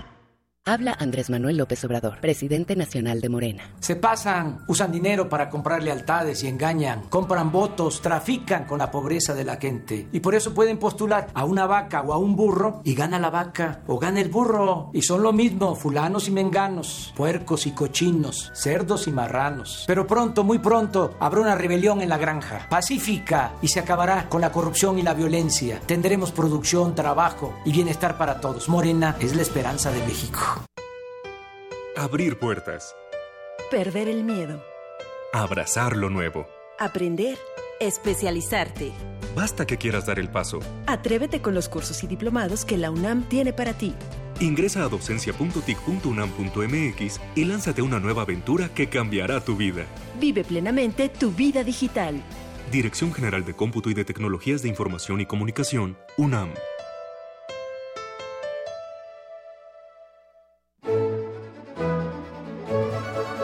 La 38 Feria Internacional del Libro del Palacio de Minería convoca a estudiantes o recién egresados de la UNAM a formar parte de su grupo de becarios en actividades culturales. Buscamos iniciativa, excelente comunicación y facilidad para trabajar en equipo. Se ofrece remuneración económica. Entra a filminería.unam.mx y consulta las bases. Búscanos en redes sociales, en Facebook como Primer Movimiento UNAM y en Twitter como P Movimiento o escríbenos un correo a primermovimientounam@gmail.com. Hagamos comunidad. Son las 8 de la mañana con 9 minutos. Estamos arrancando la segunda hora de primer movimiento, mandándole un inmenso abrazo, por supuesto, a Benito Taibo y a Juana Inés de Esa, pero dándoles la bienvenida aquí Mario Conde y Luisa Iglesias con el mejor, con el mejor humor y con muchas cosas para regalar. Con la, la mejor de las dinámicas, que es la de estar en contacto con nuestra comunidad de Radio UNAM, y por eso es que nos están consintiendo de parte de la Orquesta Filarmónica de la UNAM. Tenemos pases para eh, este concierto, que es el programa 4 de la tercera temporada 2016 de la OFUNAM. Tienen un programa bastante curioso, va, va a sonar el Ángelus, va a sonar el concierto para clarinete de Mozart, el K266, y va a sonar la que creo yo es una de las piezas de música eh, de academia más reconocibles del inconsciente colectivo, que es la Quinta Sinfonía de Beethoven. A ver, cántala. No, no es cierto, no, no, porque ese, ese podríamos ponerlo como reto para los radioescuchas, que Ah. nos tararen. Que nos traerán, sí, aunque sea al menos la quinta sinfonía, porque tenemos siete boletos para regalar en, para el domingo 20 de noviembre y siete para el sábado 19 de noviembre, o sea, siete para este sábado, siete para el, Para el domingo. domingo. Siete y siete. Siete y siete. Los del sábado se van a regalar vía telefónica. Así es. Eh, los teléfonos, ese es el teléfono, Luisa, es que en la noche tenemos un teléfono distinto. Ay, en la noche, en la noche uno llama al teléfono de la Baticueva y en las mañanas Exacto. uno llama al 55 36 43 39 para los siete pases que se van para la OFUNAM del sábado y el domingo se van por Twitter, Conde. Se van por Twitter en arroba PMovimiento. Así es, lo único que tienen que hacer, por supuesto, es poner el hashtag OFUNAM y su nombre, su nombre completo, los primeros siete, pues ya saben que se van a disfrutar de este programa 4. Esperemos que lo disfruten tanto como nosotros hemos disfrutado cada una de las funciones de la OFUNAM que nos, nos cambian en la manera de percibir la música, son parte de nuestra educación musical y educación sentimental. Una cosa que es fascinante de la Orquesta Filarmónica de la UNAM es que siempre en las fechas de Día de Muertos, como ocurrió también en este en esta tercera temporada 2016, tocan el Requiem de Mozart, dedican Uy. uno de sus conciertos al Requiem, que es, una pieza imperdible. Bueno, ya habrá que esperar hasta el próximo noviembre para volver a escuchar. Ah, ya, está, ya estamos muy cerca, no importa, solo falta un añito. Pero hay que decir algo, querido Conde, Ajá. y es que la UNAM no solamente está al sur, estamos a punto de hacer un viaje hacia otra parte. Vénganse con nosotros. Bueno. Ya no, ya no nos fuimos así como se los iba yo, como se los iba a planear así con un ID bien locochón. No. Es, es que es el asunto del norte, Ah, de- de- a ver. tenemos que entrar en distintas latitudes. Cuando yo decía que el Centro Cultural Universitario Tlatelolco estaba al norte, me dijeron que no, que está en el centro, pero es que yo decía que está al norte de la Patagonia. Entonces, O al menos al norte de donde estamos. Al norte de donde estamos sí está el Centro Cultural Universitario Tlatelolco. Y Eunice Hernández, subdirectora de Vinculación y Comunidades, nos va, a que, nos va a contar qué está pasando por allá. ¿Cómo estás, Eunice? Buenos días. Muy bien, buenos días, un saludo a todos por allá. Un gustazo escucharte, como siempre. ¿Qué es esto? Cuéntanos de domicilio conocido, queremos conocerlo. Claro, pues efectivamente es una buena manera de viajar al norte y sobre todo a esta zona. Porque como recordarán quizá, justo estos cinco proyectos se van a, presentar la siguiente semana, del 24 al 26 de noviembre, en el barrio de Tlatelolco, eh, con el objetivo de mm, activar la vinculación comunitaria con los vecinos de la zona, con los transeúntes, con los visitantes, a través del arte, a través de diferentes propuestas que van desde artes visuales, artes escénicas, arte sonoro, nuevos medios, eh, muchos interdisciplinarios, por supuesto. estos cinco proyectos que ganaron esta edición 2016, pues ahora sí que nos llevan por un, por un viaje eh, a la memoria histórica, pero también hacia el futuro. Por ejemplo, el proyecto Cómo hacer cosas con palabras de Valentina Díaz, Victoria Estrada y Alejandra Bolaño. Eh, ellas lo que están planteando ahorita, justamente están grabando una serie de paisajes sonoros y realizando entrevistas con el objetivo de producir piezas sonoras compuestas de relatos, de historias mínimas, de sonidos cotidianos que toman como punto de partida el deporte, desde el skate, las barras, el frontón, en fin, todas estas actividades que se hacen en las unidades habitacionales, como es nuestro caso. Y justo lo que buscan es dar cuenta de estos vínculos comunitarios y después difundirlos, porque también van a hacer un perifoneo por el barrio y transmitirlo en línea. Además, a mí me da mucho gusto porque estas tres chicas son egresadas de diversas eh, licenciaturas, desde traducción, artes escénicas, artes visuales, y vienen de diferentes lugares, de Argentina, de Chihuahua, de Veracruz, que ya nos ha sucedido en otras eh, ocasiones, en otras ediciones, que los ganadores vengan de diferentes latitudes, aunque el contexto específico donde se presenta esta muestra eh, multidisciplinar pues es muy muy específico, ¿no? Es un barrio, ¿no? Pero sí ha llamado la atención que vengan de diferentes áreas y así como unos trabajan con, con los sonidos y con el radio, hay quienes trabajan con la fotografía. Por ejemplo, Pamela Castillo, que ella también está recuperando memorias, pero todavía más antiguas. Eh, está utilizando como medio a las diapositivas, que fueron, como saben, un formato muy popular en los años 40 y 70 para generar el archivo familiar. Debería devolver ese formato. Ay, sí, tiene una... Creo que el nombre del proyecto, que es Nostalgia por las diapositivas, en ese sentido es muy atinado, porque en verdad hay toda una cuestión no solamente de la nostalgia, sino también ligada a la calidad fotográfica que daban. y eh, la verdad que va, va, ella lo que está haciendo es recuperar, recuperarla, digitalizarla, y con todo este material va a hacer una proyección comentada en la explanada del Metro Tlatelolco el día 24 de noviembre por la noche. Ok. Toda nuestra programación la pueden consultar en nuestra página. Porque justo lo que tiene de, digamos, de sui generis eh, domicilio conocido es que suceden muchas acciones en este pues en este fin de semana, ¿no? del 24 al 27. Eh, y así como pues algunos trabajan el pasado y la memoria histórica, hay otros que han decidido trabajar el futuro, como Future Kids, que es eh, un proyecto que presentan Jorge Emilio González y Francisco Benjamín Ocaranza, y ellos trabajan con el mapping, que pues últimamente en los últimos años ha tenido un auge, y eh, trabajan a partir de una investigación que están realizando en diferentes escuelas de la zona habitacional de Tlatelolco para pues justamente investigar cuáles son los sueños de los niños y a partir de los dibujos que generen toda esta comunidad infantil, ellos también harán una proyección, en este caso en la Plaza de las Tres Culturas, porque una de las cuestiones pues, del mapping es justamente trabajar en diálogo con el con la superficie, el edificio, el inmueble con el que están eh, en donde se va a proyectar, es decir, no solamente es este proyecto, eh, esta proyección, eh, digamos, de formato cuadrado, ¿no? Al que estamos más acostumbrados. Este video mapping va a ser el 26 de noviembre a las 16 horas, también para que no se lo pierdan. Apartadísimo.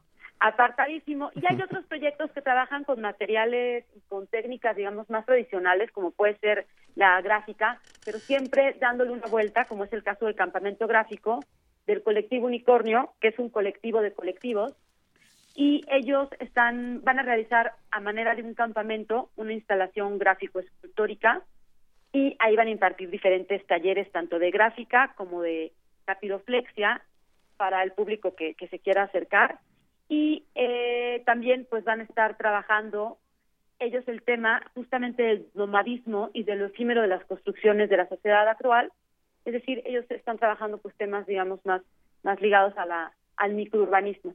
Nos interesa muchísimo, Eunice Hernández, subdirectora de Vinculación y Comunidades, conocer más de lo que se va a hacer en domicilio conocido. Sabemos que la página es www.tlatelolco.unam.mx. Ahí podemos consultarlo todo.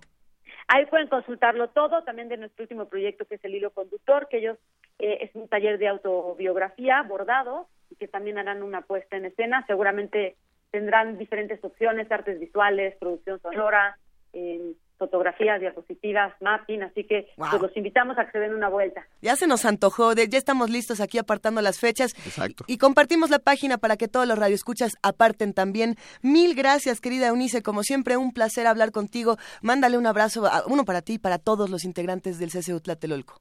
Ahí los esperamos con mucho cariño. Allá nos vemos, gracias. Hasta luego. Primer movimiento. Clásicamente... Universitario. Nota Nacional. Los diputados federales repartieron a municipios y delegaciones los 9 mil millones de pesos del Fondo de Fortalecimiento de la Infraestructura Estatal y Municipal, Fortalece, que sustituyó a los fondos utilizados para los llamados moches, recursos asignados del presupuesto federal de manera discrecional. Más de 2.700 millones de pesos fueron distribuidos entre los estados y más de 6.295 millones de pesos se entregaron a los municipios. El Estado de México es la entidad que recibió más recursos del Fortalece, un total de 780 millones de pesos. En segundo lugar está Chiapas con más de 206 millones de pesos. Hidalgo, Puebla y Oaxaca recibieron por su parte también más de 170 millones de pesos. Hoy vamos a analizar el origen y la legitimidad de este recurso, lo que implica y cómo puede vigilarse su destino con Edna Jaime Treviño, que es licenciada en Ciencia Política, fundadora y directora general de México Evalúa. Edna Jaime Treviño, muy buenos días, ¿cómo estás? Muy bien, Luisa, muy buenos días, muy buenos días, Mario. Me, eh, todo un gusto poder platicar con ustedes esta mañana. Gracias. Es un tema preocupante. Ah, en, sin duda es un tema preocupante. ¿Por dónde le entramos, Edna? ¿Qué, ¿Qué quiere decir todo esto? Mira, Luisa, yo creo que hay un tema estructural eh, que tiene que ver con que el- la Cámara de Diputados, el legislativo, realmente no está fungiendo como un contrapeso real del Ejecutivo en materia de, de presupuesto. Entonces, una pieza clave del control presupuestal no funciona. Y siendo así, entonces, eh, pues tenemos problemas, porque entonces el Ejecutivo tiene un margen de maniobra muy amplio eh, que puede tener, eh, acabando tener- teniendo repercusiones sobre eh, la, la estabilidad de las finanzas públicas, sobre la calidad del gasto público. Entonces, eh, lo que hemos visto en este en esta negociación presupuestal, como en pasadas, es que ya encontraron el mecanismo para tener un proceso de aprobación eh, presupuestal sin problemas. Eh, la Secretaría de Hacienda manda un proyecto eh, y de antemano se sabe que los diputados van a aprobarlo porque hay eh, eh, recursos que se asignan entre ellos mismos y entonces se encuentra una avenida sin mayores obstáculos y mayores discusiones para eh, a- la aprobación presupuestal. Pero sí estamos entonces encontrando que el legislativo de alguna manera claudica a una función que resulta central, porque lo que no hace el legislativo en materia de control presupuestal no lo puede hacer ninguna otra instancia. Aunque tengamos una auditoría superior de la Federación, que es parte del Congreso, aunque tengamos algunos otros mecanismos, si el Congreso no funciona, entonces tenemos dificultades.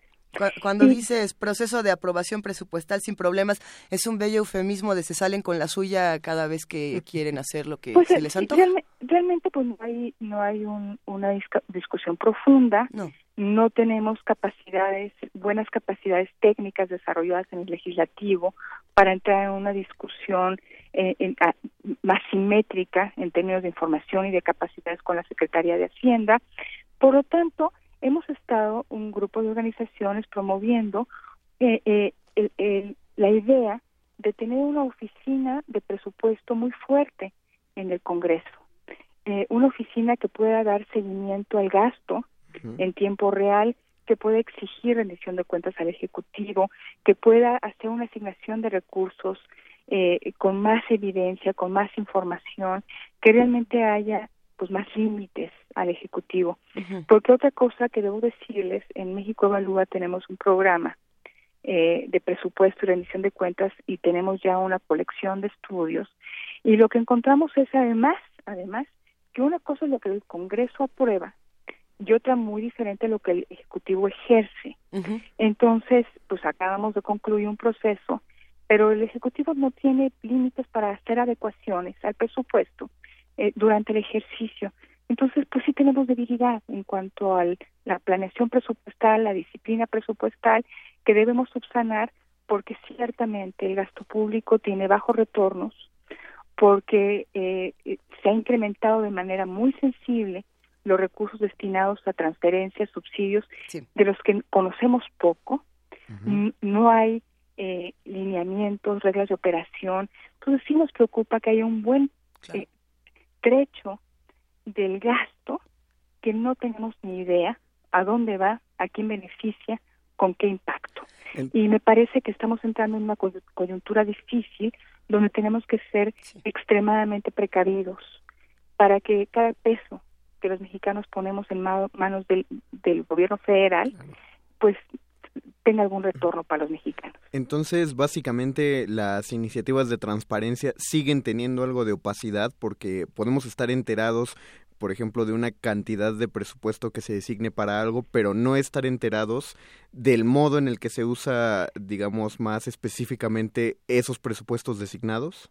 Debo decir, para hacer eh, un, juicio equilibrado, que hemos avanzado en materia de transparencia presupuestal. De hecho, la Secretaría de Hacienda tiene un portal eh, donde eh, cada vez más rubros de gasto eh, se, se transparentan, pero también seguimos conservando espacios de, completa opacidad donde realmente no conocemos beneficiarios porque no son recursos que se ejercen sin lineamientos, sin reglas de operación y, y creo que a estas alturas deberíamos de, de tener completa transparencia eh, en, el ejercicio de recursos y sobre todo que no haya peso ejercido, que no conozcamos a dónde se dirige, qué esperamos de esa inversión, cuáles son los beneficiarios y poder dar seguimiento. Hay un ramo particularmente opaco, que es el ramo 23, que es donde se alojan estos fondos que se prestan para pues, los moches, los famosos moches. De hecho, eh, varias organizaciones, incluida México Evalúa, eh, el año, eh, este año, eh, interpusimos un amparo, porque para el presupuesto 2016, eh, noviembre de 2015, los legisladores crearon, reasignaron recursos, le quitaron a educación, le quitaron a salud, le quitaron a medio ambiente y se lo llevaron al ramo 23, que es un ramo problemático porque es bastante opaco, Así es. a distintos fondos, crearon, crearon los legisladores distintos fondos para poderse distribuir este dinero que se había reasignado. Y nosotros en, nuestra querella argumentábamos que los legisladores, los diputados no tienen la facultad de crear nuevos fondos y menos de esta naturaleza. Desafortunadamente, eh, nuestra nuestra demanda eh, eh, no se sobreselló, entonces vamos a seguir tratando de plantear y, y, quisiéramos que la Corte atrajera este caso porque sí es muy importante tener claridad de, de qué le corresponde a quién en el proceso presupuestal, legisladores, ejecutivo y todos los demás actores que acompañan el ciclo del gasto y que quede eh, que, que, no se extralimiten los legisladores. Porque por un lado se extralimitan en algunas cosas y por las otras no hacen lo que deberían y claudican la función esencial que da, es dar seguimiento puntual al ejercicio del gasto para asegurarse y asegurar a los mexicanos que esto este se ejerce de la manera de la mejor manera posible. Edna Jaime Treviño, tú sabes que nosotros aquí en Primer Movimiento damos mucho seguimiento a lo que se hace desde México Evalúa y tratamos siempre de sumarnos eh, a las propuestas que tienen. En este caso, eh, todas las organizaciones que están proponiendo la oficina que siga el gasto eh, en tiempo real, nos, nos parece de entrada que es algo que tendría que, ser, pero que genera muchas preguntas. Es decir, ¿qué, ¿qué, se hace con este seguimiento? ¿Qué ¿Se comparte para todos los ciudadanos?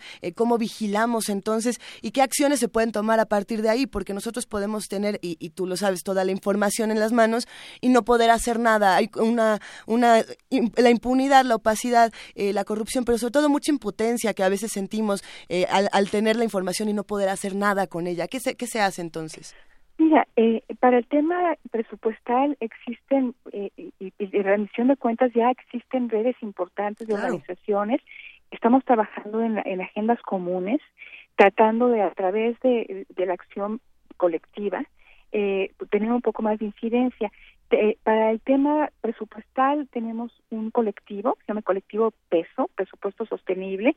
Ha sido muy activo este eh, este colectivo. Hemos eh, pues tratado de estar presentes en discusiones en, las discusiones presupuestales de los últimos años, pero sobre todo estamos buscando cambios estructurales.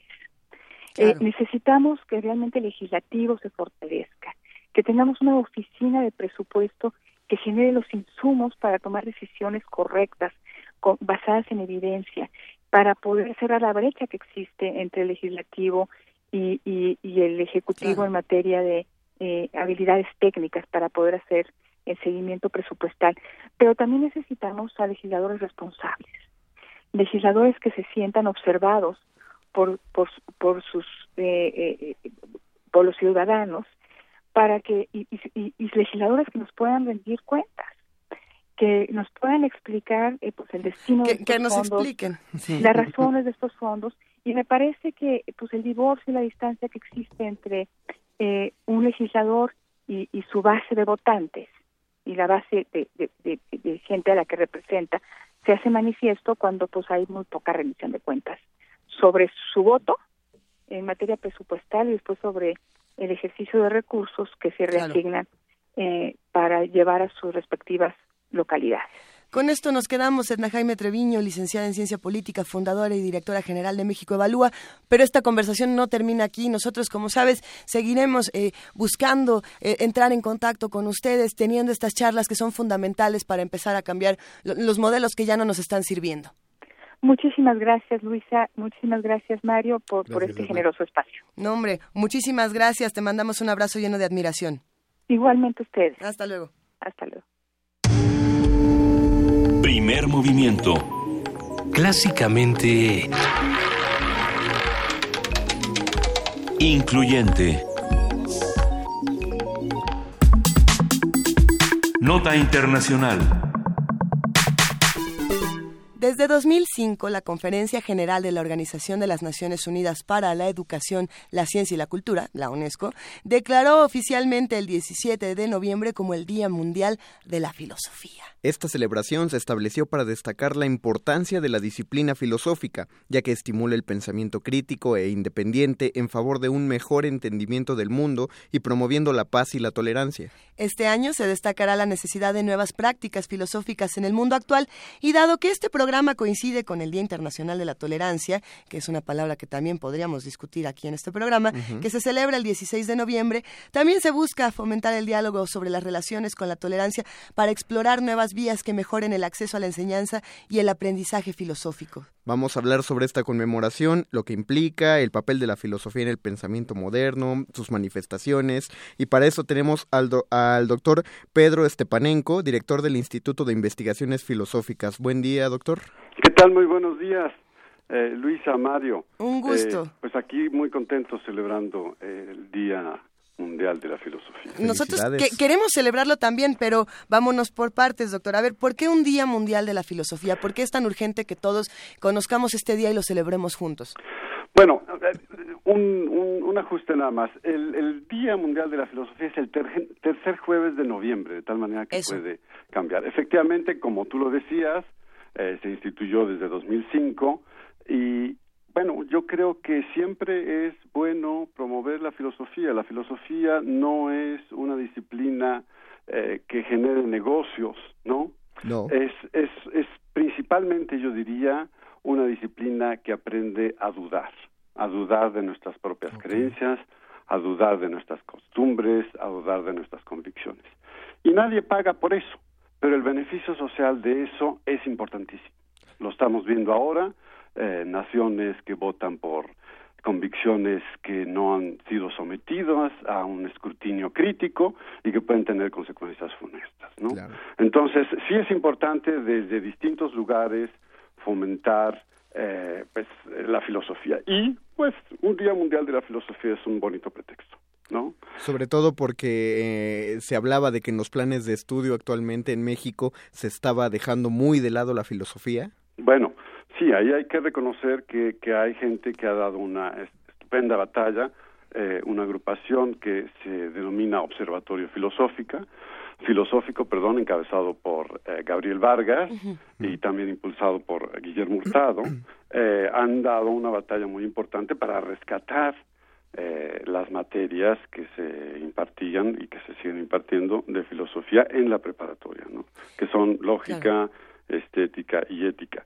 Yo pienso que sí hay que reformar los planes de, de estudio, pero no hay que abandonar el estudio de la filosofía. No, claro que no. Eh, eh, lo, lo, que es muy importante a nivel de enseñanza es, en primer lugar, respetar la importancia de la filosofía. Y ese respeto se tiene que reflejar en los maestros que son contratados. Con frecuencia se contrata gente que no ha estudiado filosofía. A veces hay dentistas dando clases de filosofía.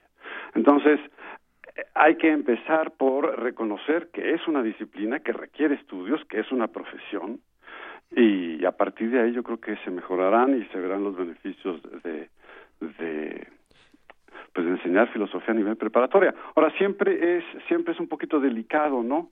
tener y pues desde la época de Sócrates lo fue tener alguien que, que se dedica a hacer objeciones exactamente y a poner a dudar a la gente eso pues no reditúa no pero, pero bueno, a, mí me parece que, que, podría aplicarse, o sea, ya si hablamos en, en cuestiones de del dios dinero que, que, gobernara sobre una sociedad, creo que alguien que pusiera en cuestionamiento todo, desde el punto de vista incluso del marketing, hacia, para, pensando en la creatividad, creo que sí sería muy útil. Ahí habría una, una vena si la, si uno buscar acercarse más a, las humanidades, encontraría en la filosofía un buen aliado, sí, para aplicarlo de una manera redituable, como dices. Es cierto.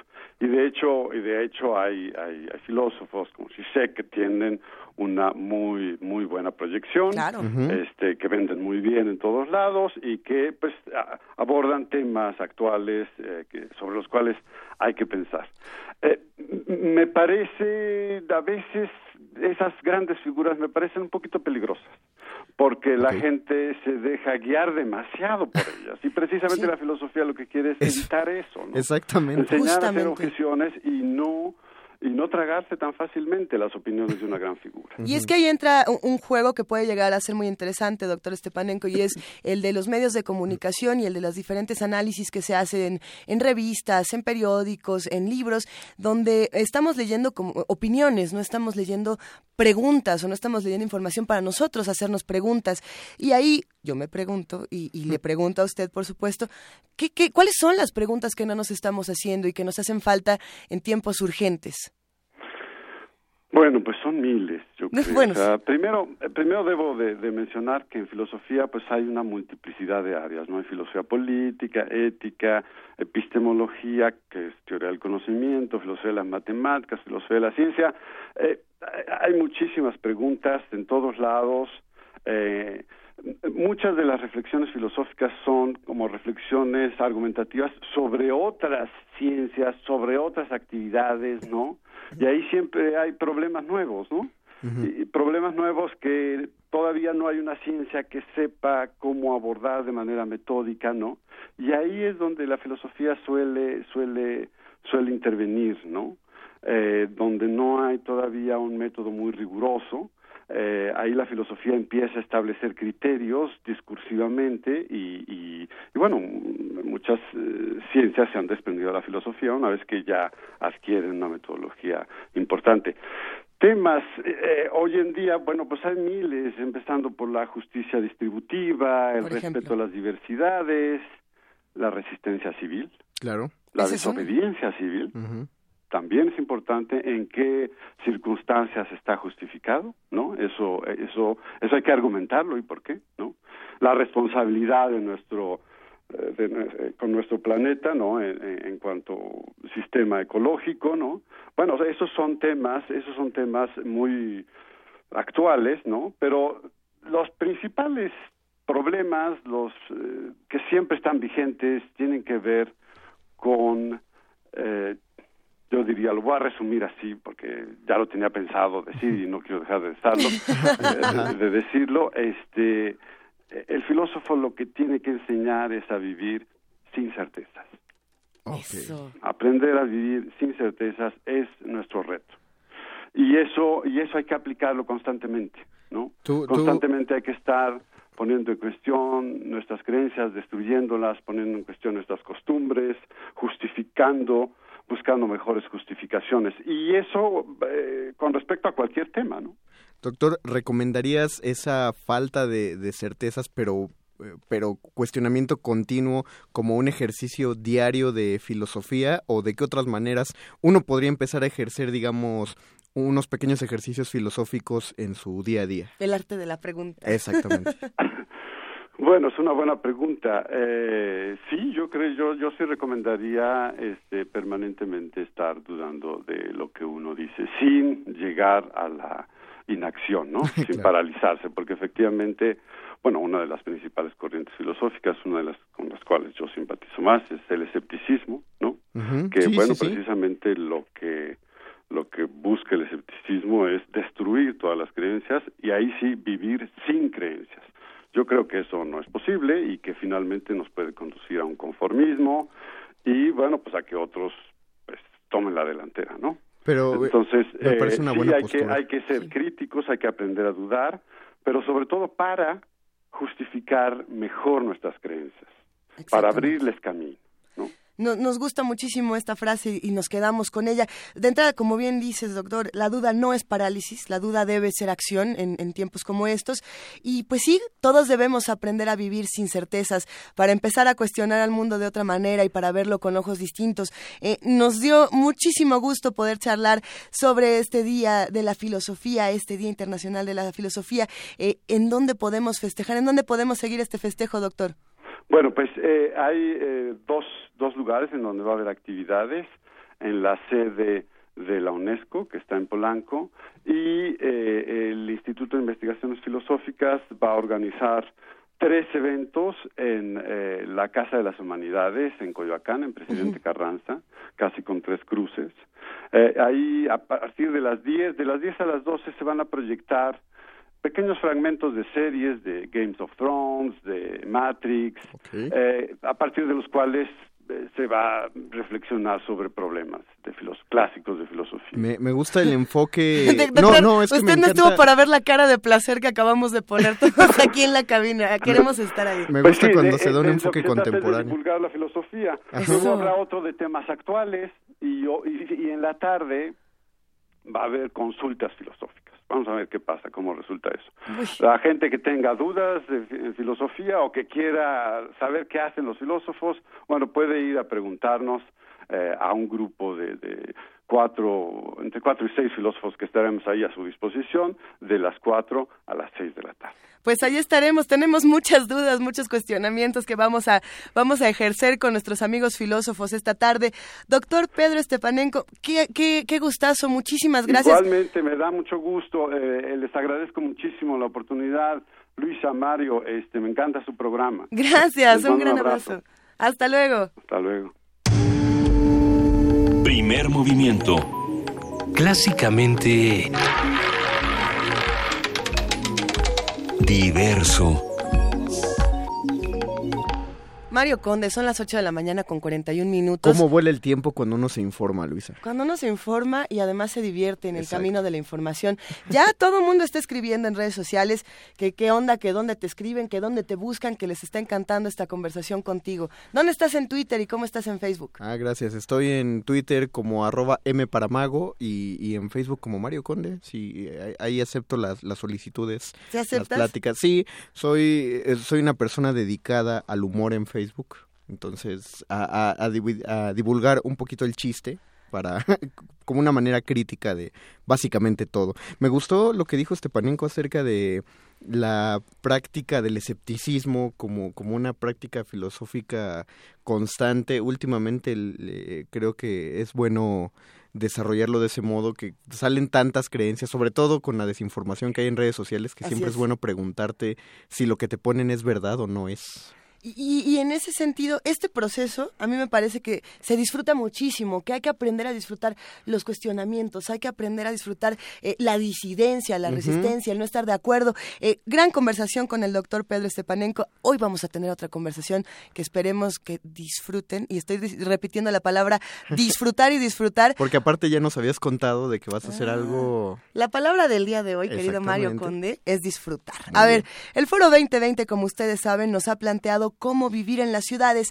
Y el día de hoy vamos a hablar con Dionisio Mid, presidente de Fundación UNAM, sobre todo este proceso. Querido Dionisio, buenos días, ¿cómo estás? Hola, qué gusto saludarte. Y fíjate que muy a tono con lo que están platicando ahorita, porque como sabes, en nuestro foro 2020, las autoridades universitarias, los coordinadores nos propusieron reflexionar sobre la vida en las ciudades y nos propusieron cuatro verbos, respirar, llegar, habitar y el que hoy va a ser precisamente objeto de discusión y de análisis que se llama disfrutar disfrutar en las grandes ciudades, así que como tú bien dices, este es un día de disfrutar. ¿Y cómo lo vamos a disfrutar? ¿Qué, qué se disfruta en una ciudad como esta? Pues mira, Cuéntanos. la verdad, los planteamientos que como en otras ocasiones vamos a tener en, en la universidad permiten tener visiones de, de ciudades que nos hacen ver una, una eh, digamos, un, un análisis transversal.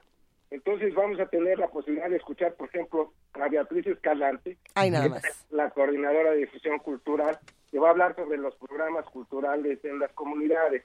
Y vamos a tener la oportunidad de escuchar cuáles son las oportunidades culturales que ofrece la propia universidad. Como tú sabes, eh, lo que le abona la universidad a la vida cultural de la ciudad y del país es formidable. De manera que pues lo que hagamos alrededor de eso, pues vamos a tener posibilidad de escucharlo también el día de hoy. Nos va a acompañar también para los programas culturales en comunidades Jorge Jiménez Rentería, que es quien dirige el Centro Cultural Tatelolco de la UNAM. Y ahí también es otro espacio de expresión cultural sobre el cual vamos a tener posibilidad de escuchar sugerencias, lineamientos de qué es lo que se puede hacer para la vida cultural en las comunidades. Luego Tania Rocha, de la Facultad de Psicología, otra visión, nos va a hablar sobre los espacios vividos, el disfrute de la ciudad sin un orden de género. Es otro enfoque diferente. Y finalmente, Luisa Iglesias Arvide, precisamente de Radio UNAM. Aquí soy yo. Eh, estamos haciendo propaganda y que bueno que nos acompañes en la tarde y ojalá también te acompañe Radio UNAM. Va a estar bueno. disfrutar la vida urbana. Así que tú nos dirás qué es lo que tenemos que hacer para sacar ventaja de eso. La verdad es que, que en una ciudad tan compleja como la nuestra, es bien interesante reconocer también que en medio de tanta tensión, de tanto eh, encuentro difícil, de tanta presión, hay también ámbitos culturales que ofrecen alternativas muy diversas, desde los amplios eh, salones de conciertos, por ejemplo en Sala Nezahualcóyotl, como los espacios más íntimos en los propios centros que están en el circuito universitario o en otras expresiones, pues que hay en todo el lado. Nosotros también en la Fundación UNAM, en el Palacio de la Autonomía, ofrecemos espacios culturales para escuchar tango, para tener exposiciones. O sea, la universidad aporta mucho, la vida de la ciudad aporta mucho y la vida de la sociedad civil aporta mucho. Entonces yo creo que es bien interesante encontrar estos balances ¿Cómo hacer compatible algo tan tenso, tan difícil, como una vida tan, tan intensa, digamos, tan presionada como esta, con la posibilidad de alternar con estas posibilidades que eh, contribuyen a hacer nuestra vida más llevadera y sin la cual seguramente ya nos estaríamos dando un tiro. Nos entusiasma muchísimo poder acompañarlos, Dionisio. A ver, cuéntanos cómo, cuándo, dónde podemos integrarnos. Es en la tarde, es en el auditorio 2 a las 5 de la tarde, en el auditorio de, posgrado, en el auditorio 2 de, de la unidad de posgrados y, y aprovecho la oportunidad para agradecer nuevamente al rector y a las autoridades universitarias. Con esta cuarta presentación del Foro 2020 cerramos el ciclo de este año. Y solo recordar que cuando cumplimos 20 años hace tres años eh, quisimos celebrarlo con un espacio de reflexión que nos diera un horizonte hacia el futuro de lo que la universidad debe de hacer y resultó tan exitoso que hicimos un segundo foro el año pasado.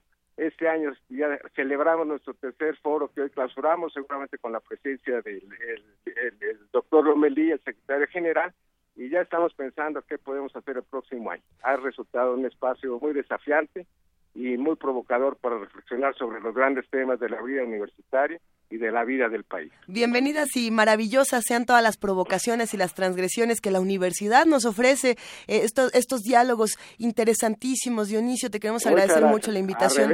y a ti que nos acompañes hoy en la tarde, querida Alicia. Creo que sin duda va a ser una experiencia bellísima para todos los que estemos por allá. Hacemos la invitación a los radioescuchas a que se acerquen al Foro 2020, a que se acerquen a este y a los que vienen, porque les aseguramos que se viene una temporada increíble, Dionisio. Te agradezco muchísimo tu apoyo y tu entusiasmo y qué bueno que nos acompañes hoy en la tarde. Así será. Un gran abrazo. Nos vemos pronto, Dionisio Mil. Mil gracias. Eh, bye. Hasta luego. Primer movimiento.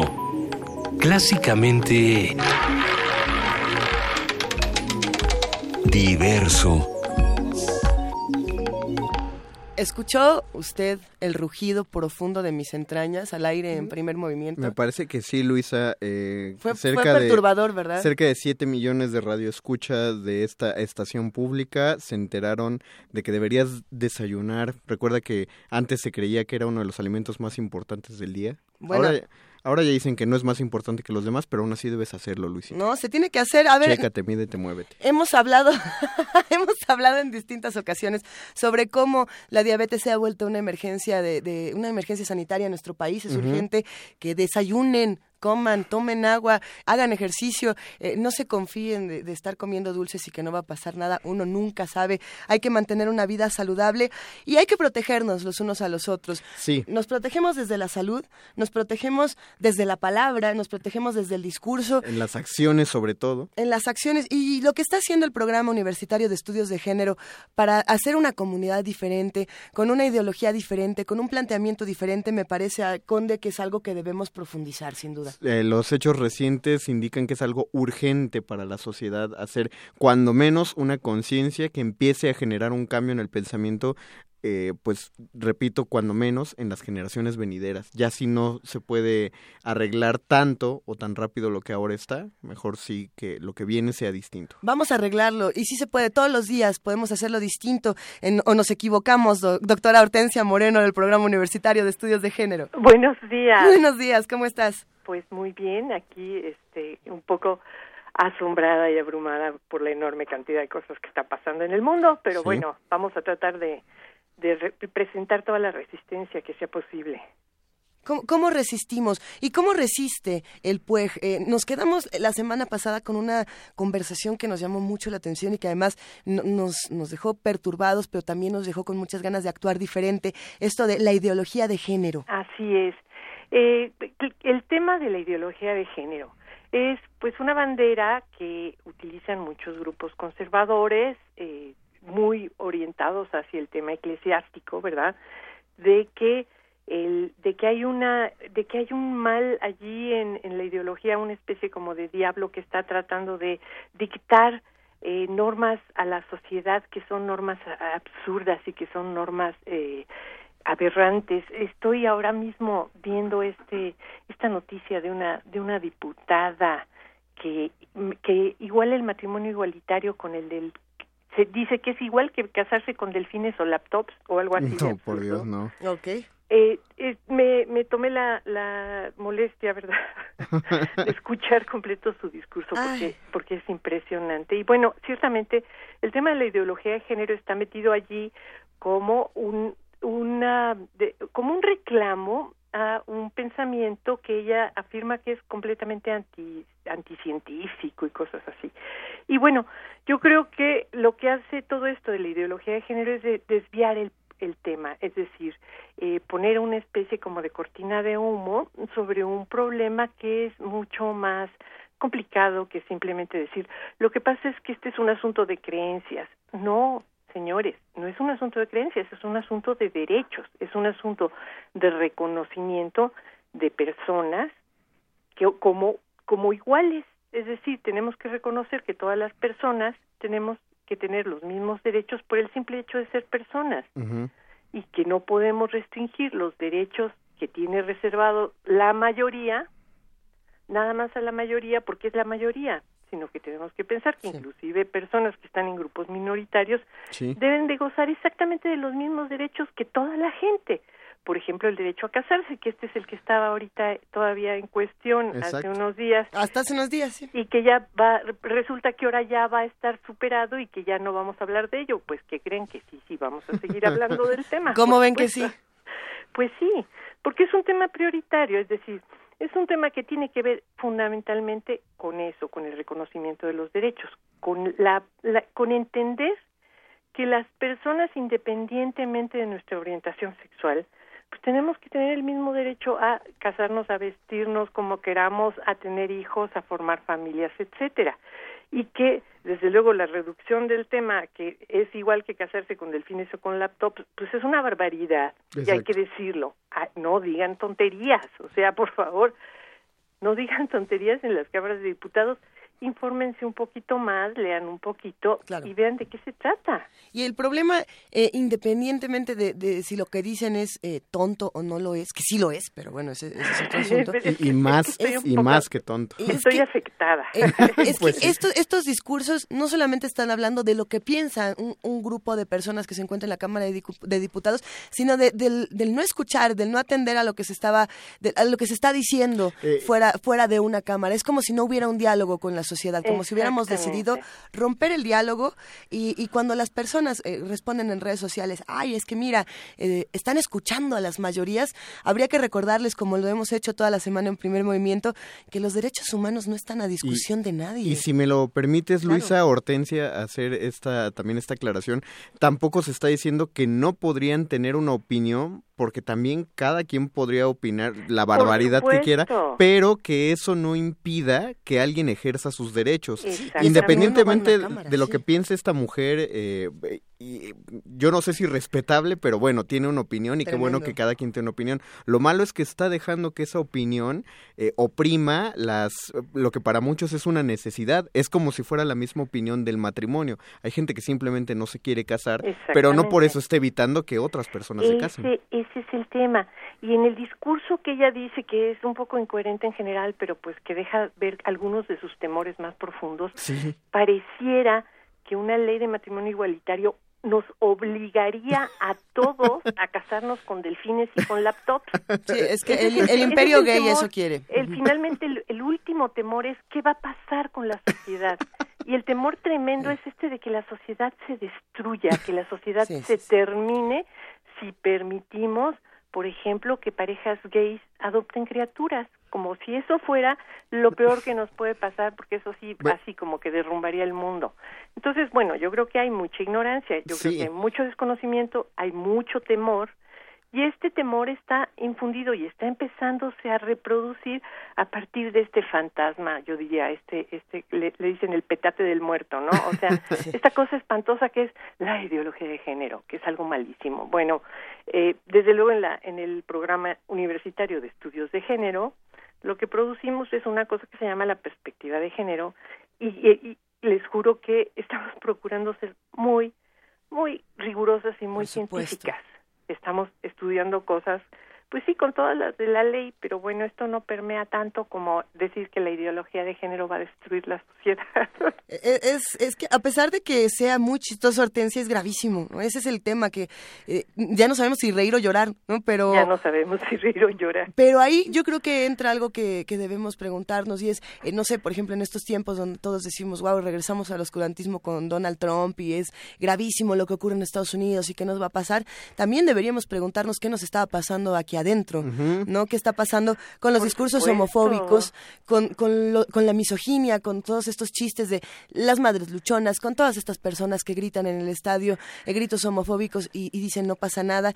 Y aunque no pase, debe haber una conciencia de, lo que se está diciendo, de cómo nos estamos expresando del otro, de cómo estamos no reconociendo al otro desde la palabra, ¿no? Que es algo dificilísimo de comprender. Claro y de accionar de una manera diferente. El PUEG está haciendo algo muy importante en ese sentido. Eh, ¿Qué actividades nos recomiendas que esté teniendo el PUEG para ir pronto con ustedes, para acompañarnos? Bueno, en, este momento acabamos de terminar un coloquio importantísimo en el que estuvo una muy, muy importante teórica de los estudios de género que se llama Leticia Sapsay y conversando con ella sobre, sobre la situación mundial ella lo, la, la, la frase que a mí me impactó mucho es, dices, parece como que se levantó la veda Es decir, parece como, como que se levantó la prohibición de ser políticamente incorrecto. Exactamente. Y ahora ya se vale decir todas las estupideces que se te vengan a la cabeza, atacar a la gente y públicamente eh, indicar que tú eres homófoba o eres racista o eres eh, clasista o, o, o eres misógino.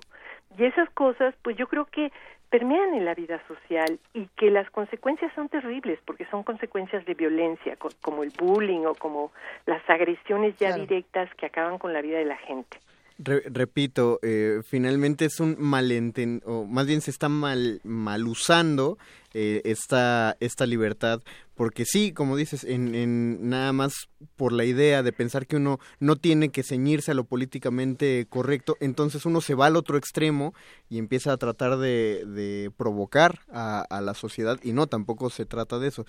Regresamos, es simplemente ejercer libremente el pensamiento sin que tu pensamiento dañe, afecte u oprima a, alguien más. Y yo solo eh, no digo esto por, por pugnar, porque cada quien piense lo que quiera, eh, aunque sean pensamientos horrendos, no, por supuesto que no, pero sí se trata de hacer uso de un criterio personal.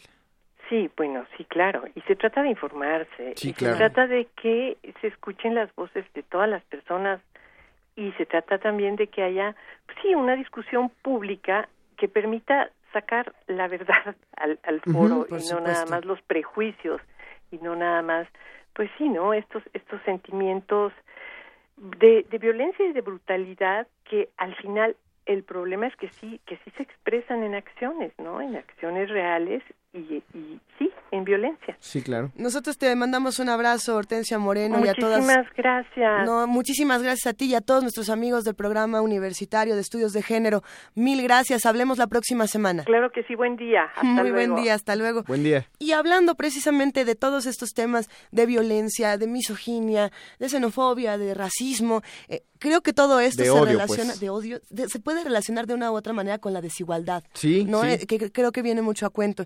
Y bueno, este miércoles inició el Seminario Internacional Medición de la Distribución de Ingreso y la Desigualdad en la unidad de posgrado de la Facultad de Economía de la UNAM, donde diversos especialistas analizan la relación de estos factores que definen mucho nuestra realidad social y económica. Todos los detalles los tiene nuestra compañera Virginia Sánchez. Vamos a escucharla.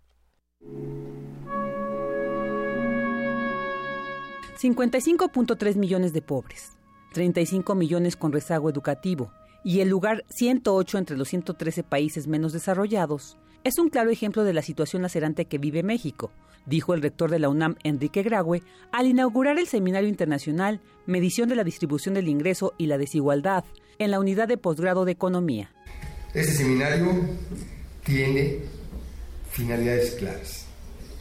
Revisará, ratificará y explicará en su caso las diferencias encontradas en las metodologías propuestas. Tiene la finalidad, la también de encontrar las posibles explicaciones a estas diferencias y ponerlas en contexto a fin de poder encontrar comparaciones históricas. Y debe también iniciar con esto un amplio debate para mejorar la medición del ingreso familiar y, en su caso, proponer las modificaciones pertinentes a la forma en la que se mide. Es por eso que para la Universidad Nacional Autónoma de México y para la Rectoría en particular es un verdadero gusto poder inaugurar un seminario de esta naturaleza que nos debe permitir llegar a nuevas conclusiones que nos permitan encaminar al país a una mejor condición de equidad social. El seminario inició con la conferencia magistral del doctor François Bourguignon de la Paris School of Economics, quien manifestó que pese a los progresos en los 30 o 40 años recientes, en la medición y análisis de la desigualdad y la distribución de ingresos, se debe entender este problema desde otras dimensiones. Hay que reconocer que eh, tenemos algunos eh, problemas con la consistencia de varias fuentes de datos. Y lo que está pasando ahora es que con la multiplicación de datos de varios tipos en todos los países, que es muy ligado a la eh, revolución eh, digital eh, que eh, estamos viviendo ahora. Con eso nos, nos estamos dando cuenta que varias fuentes no nos dan necesariamente la misma visión, la misma, el mismo análisis de lo que está pasando con la desigualdad. El seminario, también organizado por el Instituto Nacional de Estadística y Geografía, contará con cinco paneles y dos conferencias magistrales. Las temáticas y ponentes podrán consultarse en la página www.beta.inegi.org.mx, diagonal eventos, diagonal 2016, diagonal desigualdad. Para Radio UNAM, Virginia Sánchez.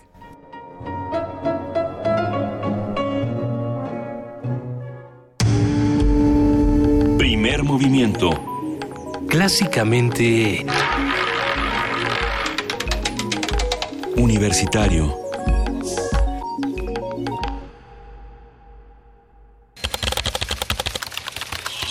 Informativo. La UNAM.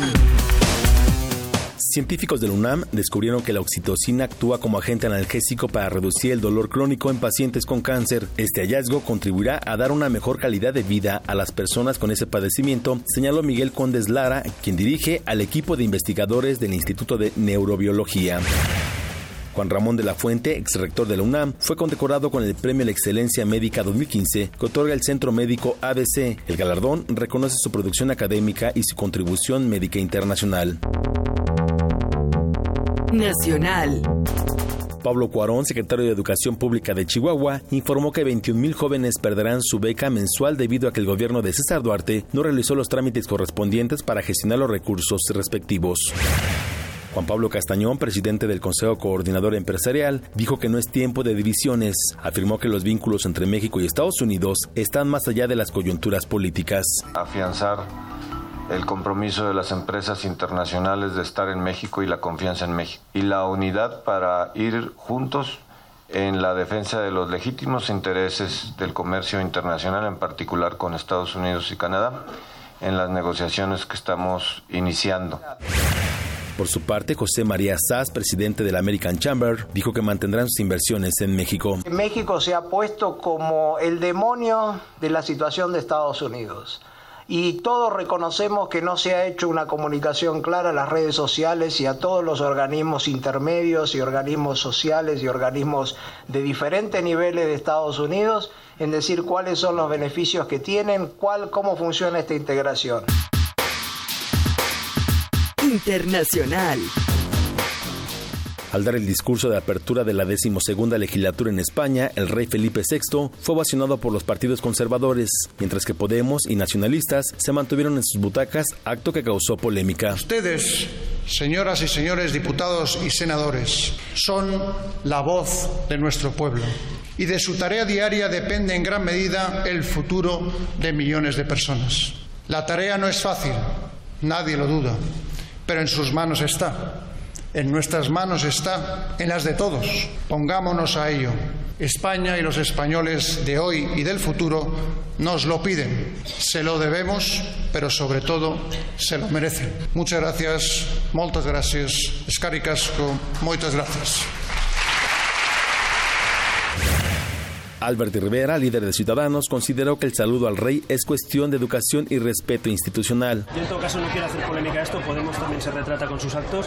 Yo respeto que Podemos no respete al rey, ni a la reina, ni a nuestras instituciones, pero también quiero reivindicar el respeto institucional. Ser un partido nuevo no implica no respetar las instituciones. A mí me presenta que esto todo lo contrario. Es refortalecer las instituciones, que la democracia esté presente en este Congreso, que haya separación de poderes. Yo creo que la nueva política es eso, no montar espectáculo o faltar al respeto a nuestro jefe de Estado o a, o a un gobierno. Por su parte, Pablo Iglesias, líder de Podemos, explicó a qué se debió su respuesta ante el rey. Bueno, hay un pequeño problema dentro y es que nos hemos encontrado nuestros escaños ocupados básicamente por senadores del Partido Popular. Pero esto de llenar de senadores los escaños, de senadores del Partido Popular los escaños de Unidos Podemos para que no se nos vea, esto no. Esto a lo mejor en el pasado sí, en el futuro, en una España normal y democrática, esto de venir a coger sitio para que no se nos vea. Un día como hoy.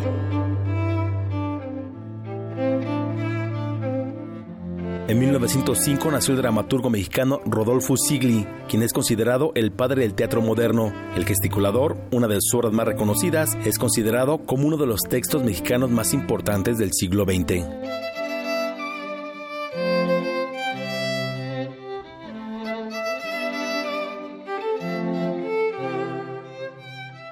la información. Buenos días.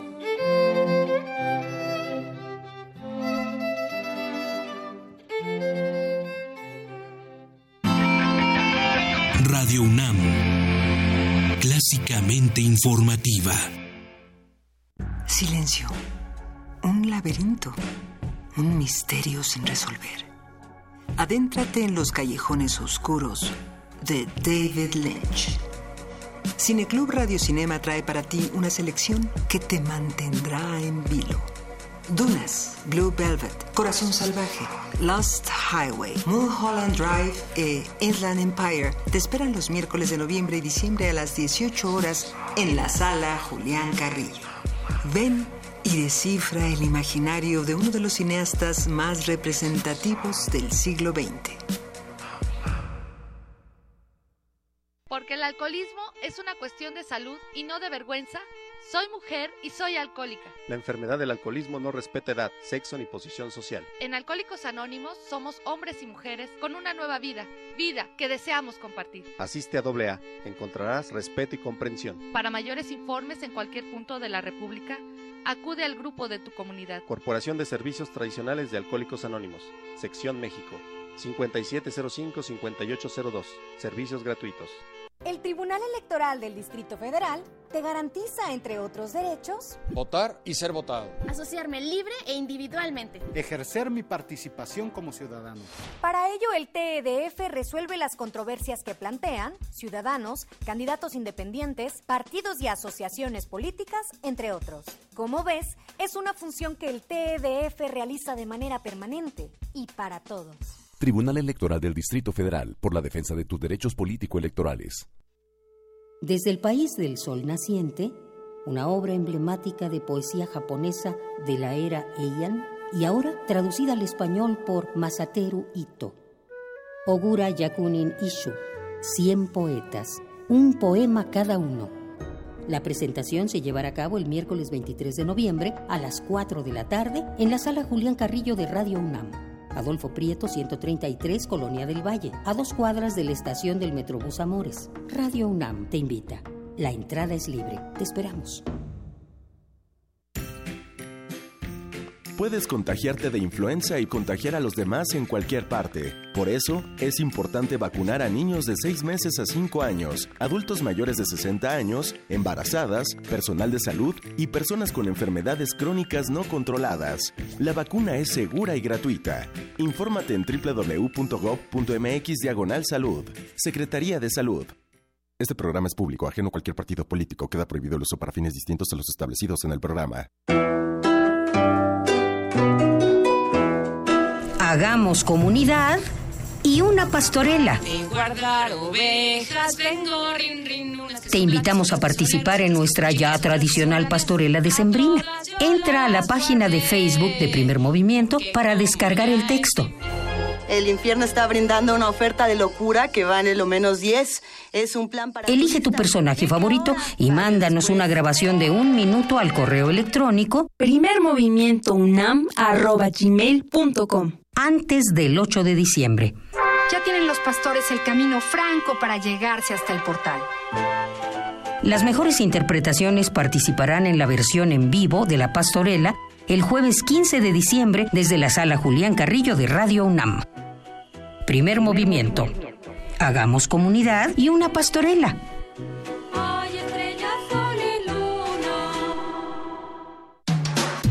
Búscanos en redes sociales, en Facebook como Primer Movimiento UNAM y en Twitter como P Movimiento o escríbenos un correo a primermovimientounam@gmail.com.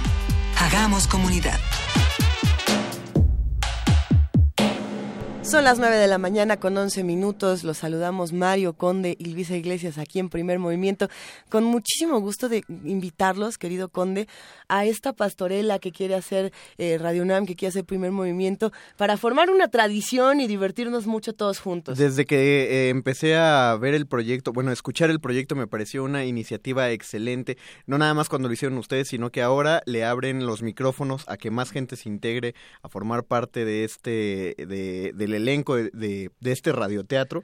Y creo que siempre es un buen ejercicio meterse a ser como aficionado a algo de teatro y qué mejor que con una pastorela, siempre son muy amables al momento de, de experimentar la cuestión escénica. Ya sé que en este momento a lo mejor a nosotros nos tocó tener el micrófono y estar de este lado, pero también deberíamos de mandar nuestra nuestro casting. ¿A poco de hecho, no? Manda, ay, manda. Ya arruinaste mi sorpresa. ¿Vas sí a mandar? Sí iba a grabar algo, Eso. iba a leer el texto y, y, voy a mandar una propuesta. Manden sus propuestas a primermovimientounam.gmail.com. De hecho, consulten eh, toda la convocatoria en nuestro Facebook. Estamos como Primer Movimiento UNAM. Eh, les recordamos además que toda la pastorela va a ser completamente en vivo desde la sala Julián Carrillo. Va a ser una experiencia divertidísima. Todo el programa eh, lo vamos a hacer desde allá. Vamos a hacer pastorela, vamos a tener diferentes actividades.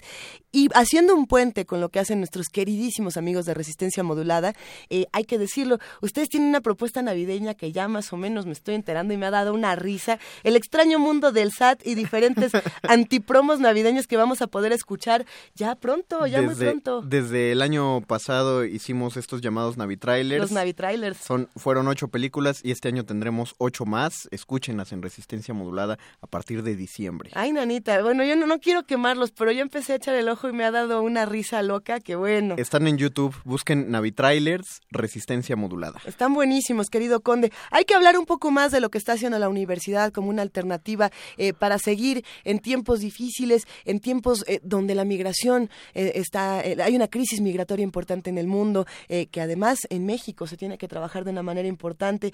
Y bueno, pues hay conversatorios diferentes en la universidad, Conde. Así es, académicos de nuestra casa de estudios se dieron cita en el Instituto de Investigaciones Sociales para analizar uno de los puntos medulares en la agenda de Donald Trump y su política exterior. Ay, nanita. Nuestra compañera Virginia Sánchez tiene la información al respecto.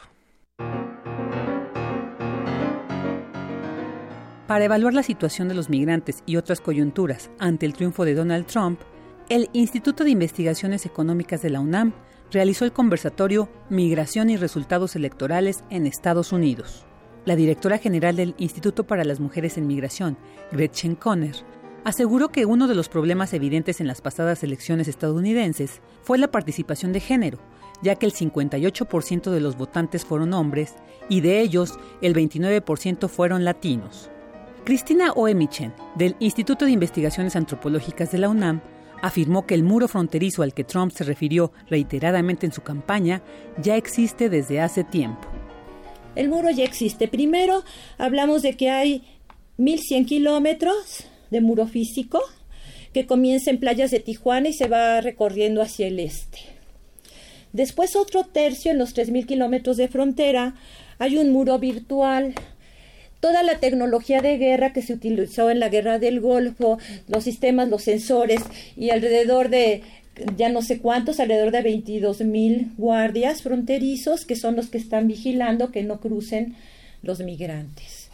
Y un último tercio pues está constituido por el desierto, ¿no? De Sonora, Chihuahua, se calcula que en los últimos 20 años habrán muerto unos 8 mil migrantes en su intento por cruzar el desierto para llegar a Estados Unidos en un territorio inhóspito donde las temperaturas de 50 grados pues con la gente que cruza por ahí pone en realidad en riesgo su vida.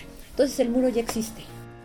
Estos resultados en las elecciones estadounidenses han reflejado lo poco politizada que está la sociedad de ese país aseguró Cecilia Imas, académica de la Facultad de Ciencias Políticas y Sociales, quien exhortó a difundir la necesidad de actuar con dignidad frente al nuevo poder en el país vecino. Bueno, es un llamado a todos nosotros en las organizaciones en las que participen, difundiendo, es, a ver de qué forma podemos obligar a nuestra clase política que tome una posición digna. Ahorita sí, la dignidad es importante. Y la fortaleza que tiene México, nos trata como basura. Recuerden cuando Trump regresa a un acto de campaña después de dejar México y dice, vi al presidente mexicano, ¿cómo se llama?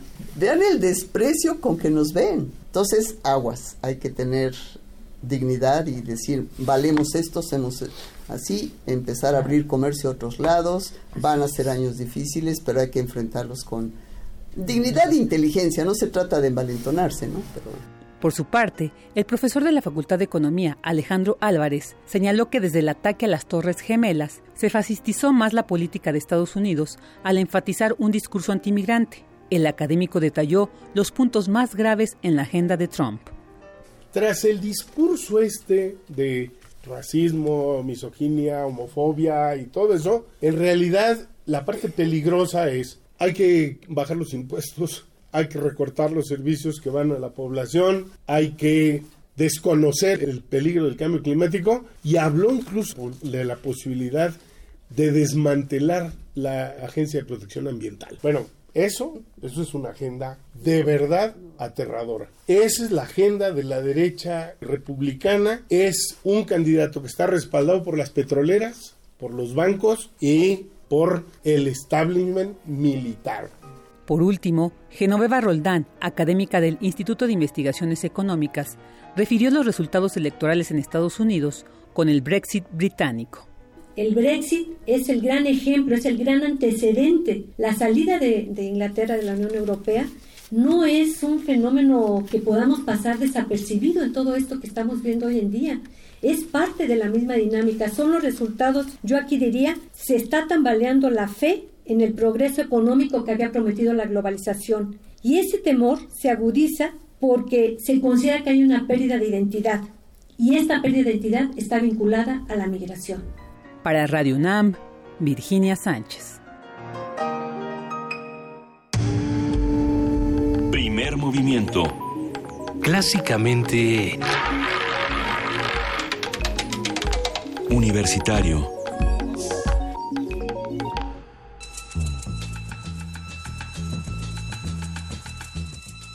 Es hora de poesía necesaria. La magia de Mario Conde el día de hoy va a invocar a uno de los poetas más es que iba a decir chido, pero una palabra. Esa, es la palabra definitiva. Chido. Sí, es adecuada. ¿Hay otra para describir a Bonifaz? Hay muchas, pero creo que esta mañana esa es la más plausible, la que más deberíamos usar. chido. ¿Qué nos toca hoy, querido Mario Conde, en Poesía Necesaria? Siempre recurro a Rubén Bonifaz Nuño cuando necesito sentir cualquier cosa, independientemente del estado de ánimo, y me parece que esta mañana centímetro a centímetro es lo más adecuado. Y va dedicado a los alumnos de posgrado de ingeniería de Mayra Elizondo, quien nos contactó por Twitter, ya me contactó también a mi Twitter, muchas gracias Mayra. Saludo a los alumnos, centímetro a centímetro de Rubén Bonifaz Nuño. Uy. Piel, cabello, ternura, olor, palabras, mi amor te va tocando Voy descubriendo a diario, convenciéndome de que estás junto a mí, de que es posible y cierto, que no eres ya la felicidad imaginada, sino la dicha permanente, hallada, concretísima, el abierto aire total en que me pierdo y gano. Y después, qué delicia la de ponerme lejos nuevamente, mirarte como antes y llamarte de usted para que sientas que no es verdad que te haya conseguido, que sigue siendo tú la inalcanzada que hay muchas cosas tuyas que no puedo tener. Qué delicia delgada, incomprensible, la de verte lejos y soportar los golpes de alegría que de mi corazón ascienden al acercarse a ti por vez primera, siempre por primera, a cada instante. Y al mismo tiempo, así, juego a perderte y a descubrirte, y sé que te descubro siempre mejor de como te he perdido. Es como si dijeras, cuenta hasta diez y búscame, y a oscuras yo empezara a buscarte y torpemente te preguntara ¿Estás ahí?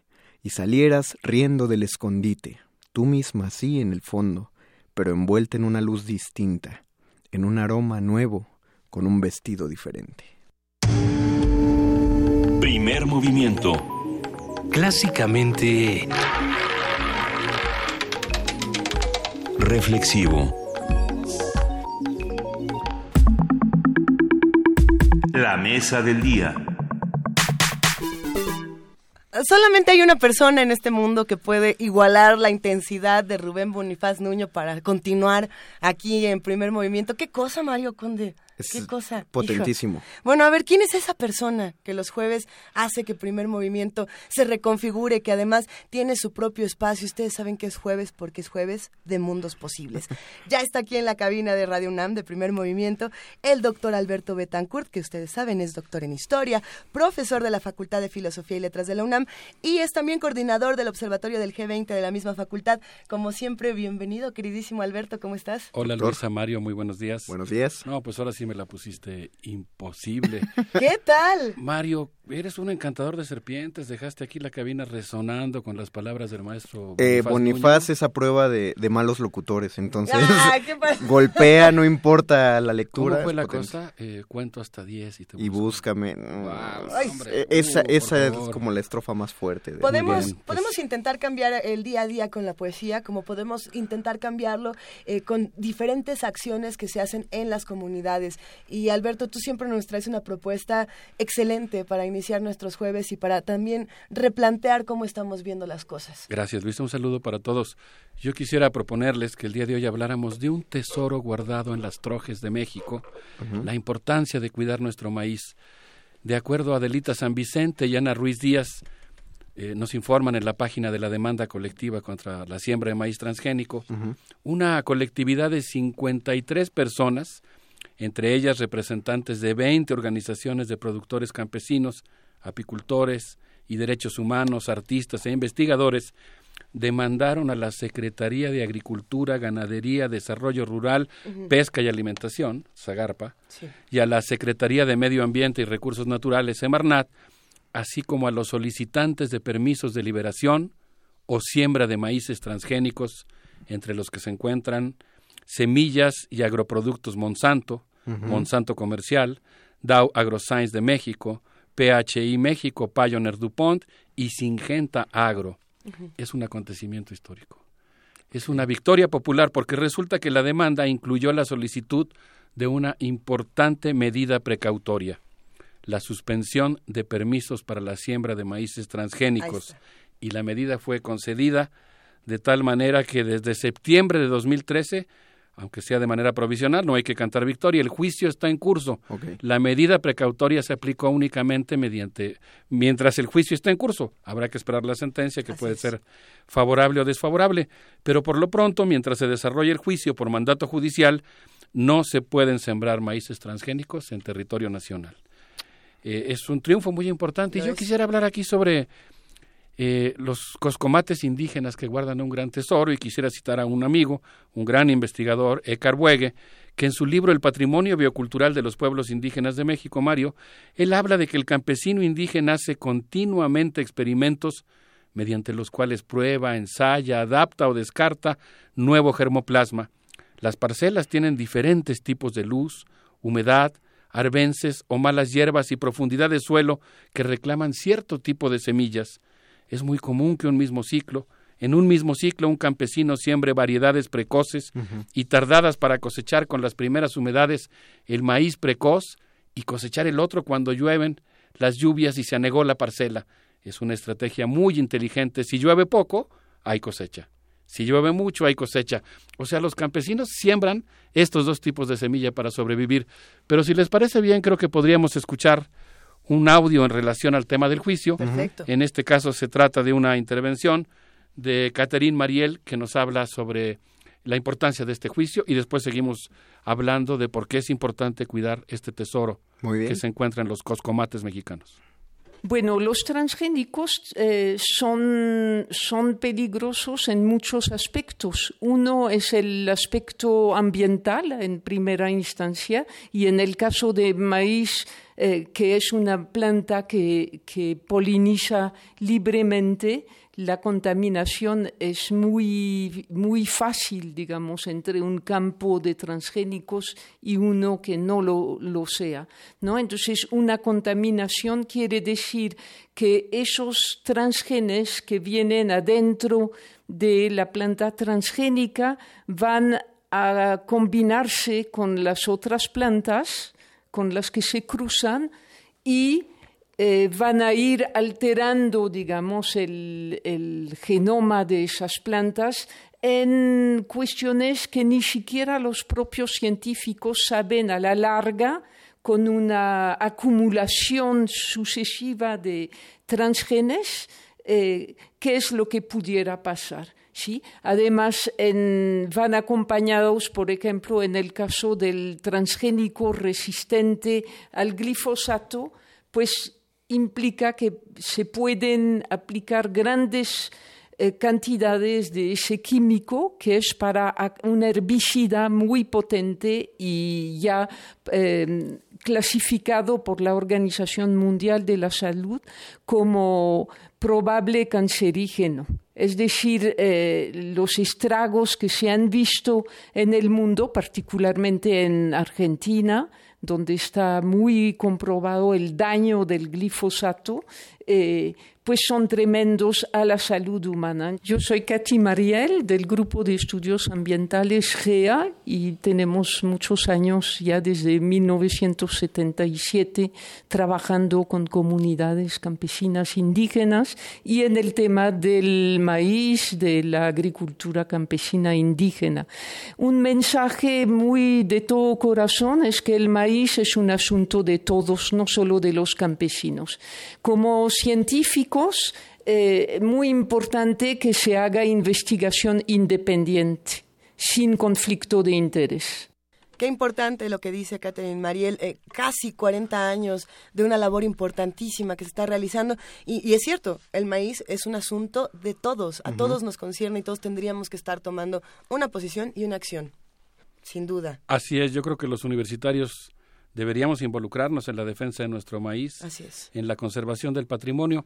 Aprovecho para hablar de otro triunfo, para mencionar nada más otro gran triunfo popular, el, pueblo de Cherán. Nos ha hecho llegar tres libros de Cherán Kerry, este libro maravilloso del que hemos hablado en programas pasados. No, hombre, es bellísimo. Hay que subir imágenes para que recuerden esta, esta maravillosa edición. Qué buena idea, qué buena idea. Ojalá que Vania pudiera hacernos ese gran favor. Ya dijo Vamos a regalar tres libros a nuestros amigos de, Primer Movimiento. Excelente. A ver, ¿cómo los regalamos, Luisa? Tú nos dices. Ahí les va. A ver, eh, para todos los que se quieren acercar a este hermosísimo libro, Cherán Kerry, Conociendo y Reconociendo Nuestro Territorio, que es un libro yo me atrevería a decir para niños, para adultos y para todos, donde podemos reconocer la tierra, reconocer el lugar que habitamos con una percepción diferente a la que estamos acostumbrados. Este libro se va por Facebook. Nos escriben a Facebook con su nombre completo, más la etiqueta arroba mundos posibles y el hashtag Cheran Kerry, que se escribe Cheran y Kerry con K, así de sencillo. Eh, el libro es bellísimo, el libro es, es muy bello y nos da lecciones hermosas, porque además es un libro que nos invita a participar, ¿no? Que es algo que ya no estamos tan acostumbrados cuando leemos, a participar con el libro, a discutir con el libro y con la comunidad de Cherán, ¿no? Hermoso. Este fin de semana en Cherán habrá un gran seminario sobre tesis sobre Cherán. Es muy interesante porque implica que quienes han hecho investigaciones sobre Cherán regresen a la comunidad a dejar por lo menos su tesis. Sí, claro. Y yo creo que sería interesante si después pudiéramos hablar de eso, Mario. No sé qué opinas. Yo creo que deberíamos.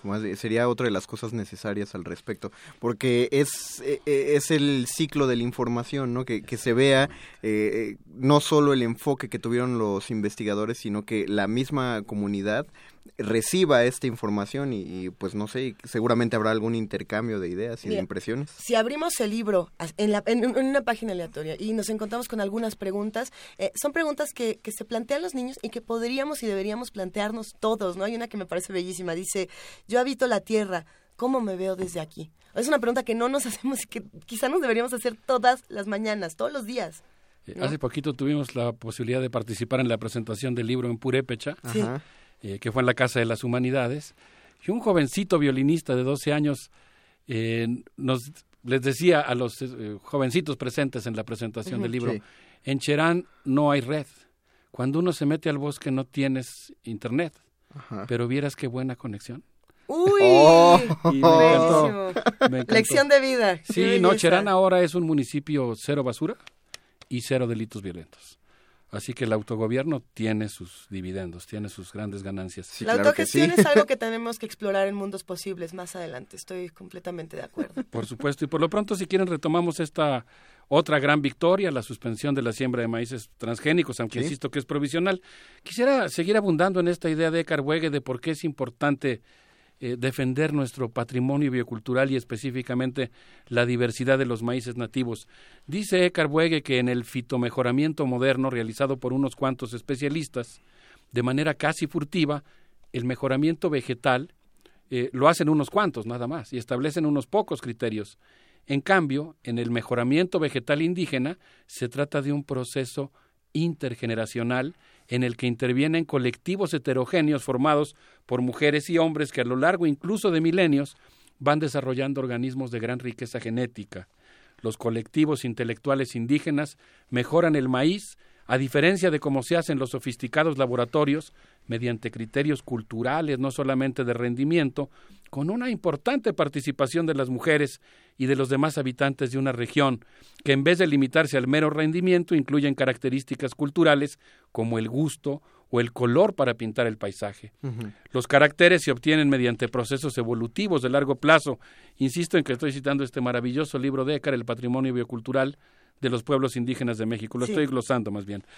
Eh, él menciona el caso de las milpas de Totontepec, eh, un caso en el que la comunidad mije de Oaxaca realiza cada año un verdadero milagro, el giloteo de una variedad llamada olotón, que modificó el murciélago.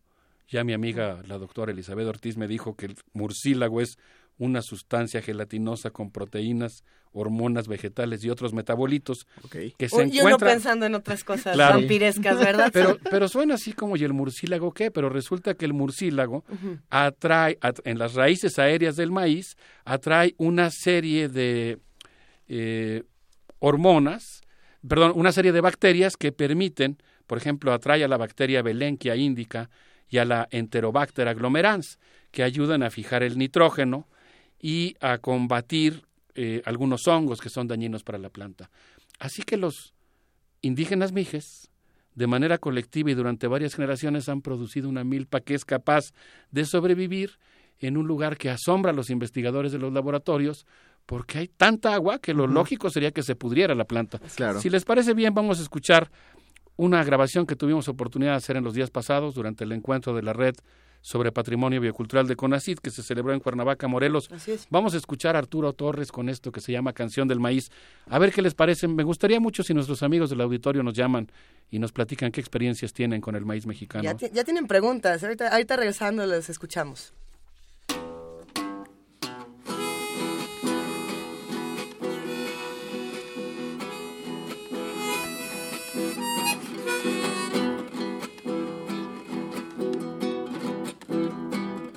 Soy del alma de la tierra donde se siembra maíz. Crecí al lado de la abuela que fue mi escuela y raíz. Soy la mañanita limpia, soy la labor, la labranza. Soy barbecho, soy semilla, soy sudor. Soy esperanza. Me veo en estrellas, titilen. ¿Dónde? En nuestra memoria. Como ancestros textiles se va tejiendo la historia no en un año, sino en miles.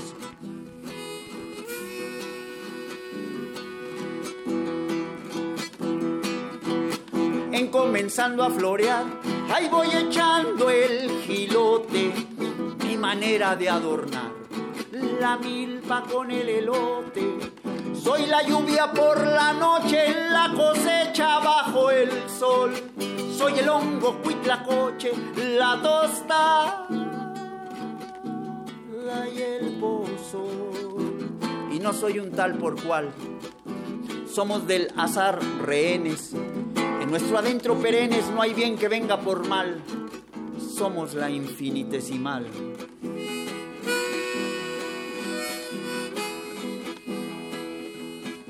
Ella es diosa, Shilonen, diosa del maíz tierno.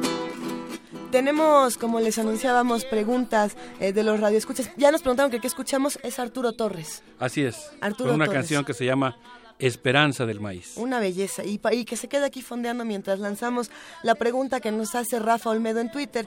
Él nos dice, sigo sin entender las razones para oponerse a los transgénicos. Existen estudios independientes que los avalan. Y aquí me parece interesante eh, resaltar este asunto de si la ciencia es buena o mala, si, el- si los estudios, las investigaciones y hasta las creaciones científicas son malas, o si más bien es la industria la que les está dando el mal uso, porque nosotros no criticamos que existan los transgénicos, sino el uso que la industria le ha dado en diferentes plantaciones donde se elimina por completo el- las variaciones que hay de maíz en nuestro país, ¿no? Pero bueno, Yo creo que las imbricaciones entre ciencia y ética son muy eh, enmarañadas, digamos, y ameritan toda nuestra atención. Y creo que realmente la- yo concibo a la ciencia fundamentalmente como una actividad humana. y como toda actividad pues tiene intenciones, tiene finalidades, tiene valores y yo pienso que siempre es bueno pensar en esto que los clásicos llamaban la ciencia virtud, digamos la ciencia para el bien. Pero creo que además existe otro fenómeno que quizás señalas bien. Una cosa es la investigación científica y otra cosa es la tecnociencia. La ciencia ya sometida al patronazgo de las industrias que están, digamos, poniendo a la ciencia a maquilar y que están limitando su capacidad de tomar decisiones de una manera más adecuada. O sea, que están anulando de cierta, en cierta medida los dilemas bioéticos que se podrían plantear alrededor de todo lo que estamos discutiendo. Eh, la producción nos dice, por ejemplo, el caso de la industria refresquera, ¿no? El caso eh, que, se hacen investigaciones con el azúcar, y por otro lado, pues lo que ocurre en el país es otra cosa, ¿no? es lo mismo que pasa con el maíz, por ejemplo. Sí, bueno, yo hablé el día de ayer con una amiga, la doctora Elizabeth Ortiz, quien es licenciada en Ciencias Genómicas y doctora en Ciencias por la UNAM, y me dijo en una entrevista para Primer Movimiento una cosa que está relacionada con la pregunta de Rafa Olmedo. Ella me dijo que los transgénicos son un tipo de organismos modificados genéticamente por medio de técnicas de ingeniería genética. Y aunque los transgénicos eventualmente pueden usarse para mejorar ciertas características de una especie, presentan el grave problema de que tienden a predominar cuando se cruzan con las variedades nativas. Aquí estaría la respuesta, Luisa, ¿no? Y tienden a reducir la variabilidad genética de dicha especie. Cuando existen transgénicos en el ambiente, el intercambio genético entre organismos de diferentes poblaciones nativas o transgénicas es inevitable.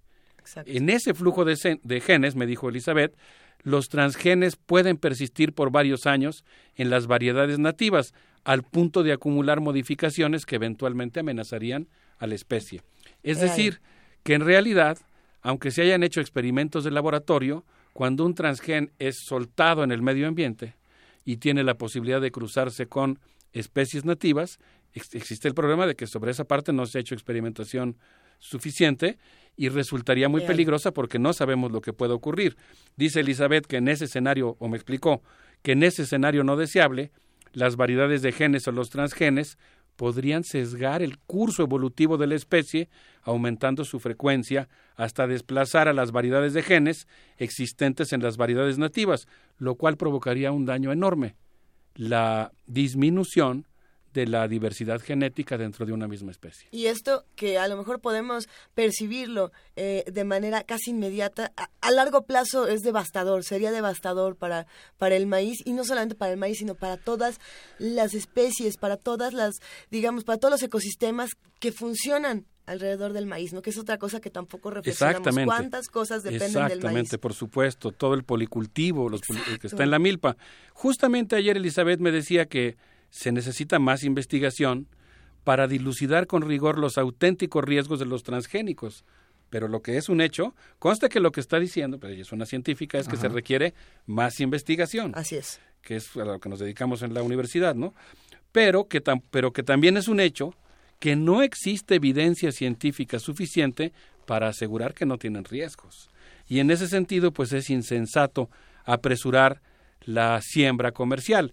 Eh, la siembra de maíz transgénico representa un riesgo para la conservación de la diversidad genética de México y de la diversidad, como muy bien señalabas, de otras especies con las que está eh, directa o indirectamente relacionado el maíz y con las que interactúa constantemente. Si les parece bien, vamos a escuchar a nuestra compañera Francia Gutiérrez de la campaña Sin maíz no hay país, a ver qué opina al respecto. Personalmente me toca eh, participar en la, en la, tarea de la comunicación de la demanda y hacemos este monitoreo de noticias y me ha estremecido ver cómo en otros puntos del mundo es un referente este instrumento, eh, primero porque es centro de origen México, segundo porque es una acción colectiva y, tercero porque estamos deteniéndolos, estamos deteniendo a ese gran monopolio, a ese gran monstruo transnacional eh, con varias cabezas, a esta hidra de varias cabezas que tiene cabeza de Monsanto, que tiene cabeza de Singenta, de DuPont, ahora de Bayer, ¿no? Estamos conteniendo Saber que le estamos poniendo una piedra en el camino es muy alentador. Y también llegar a las comunidades y que se, eh, las comunidades campesinas, indígenas, y ver cómo se están interesando por el derecho a partir de esta, de esta herramienta es muy motivador, ¿no? Y quieren sumarse, y quieren compartir información, y quieren hacer festivales del maíz,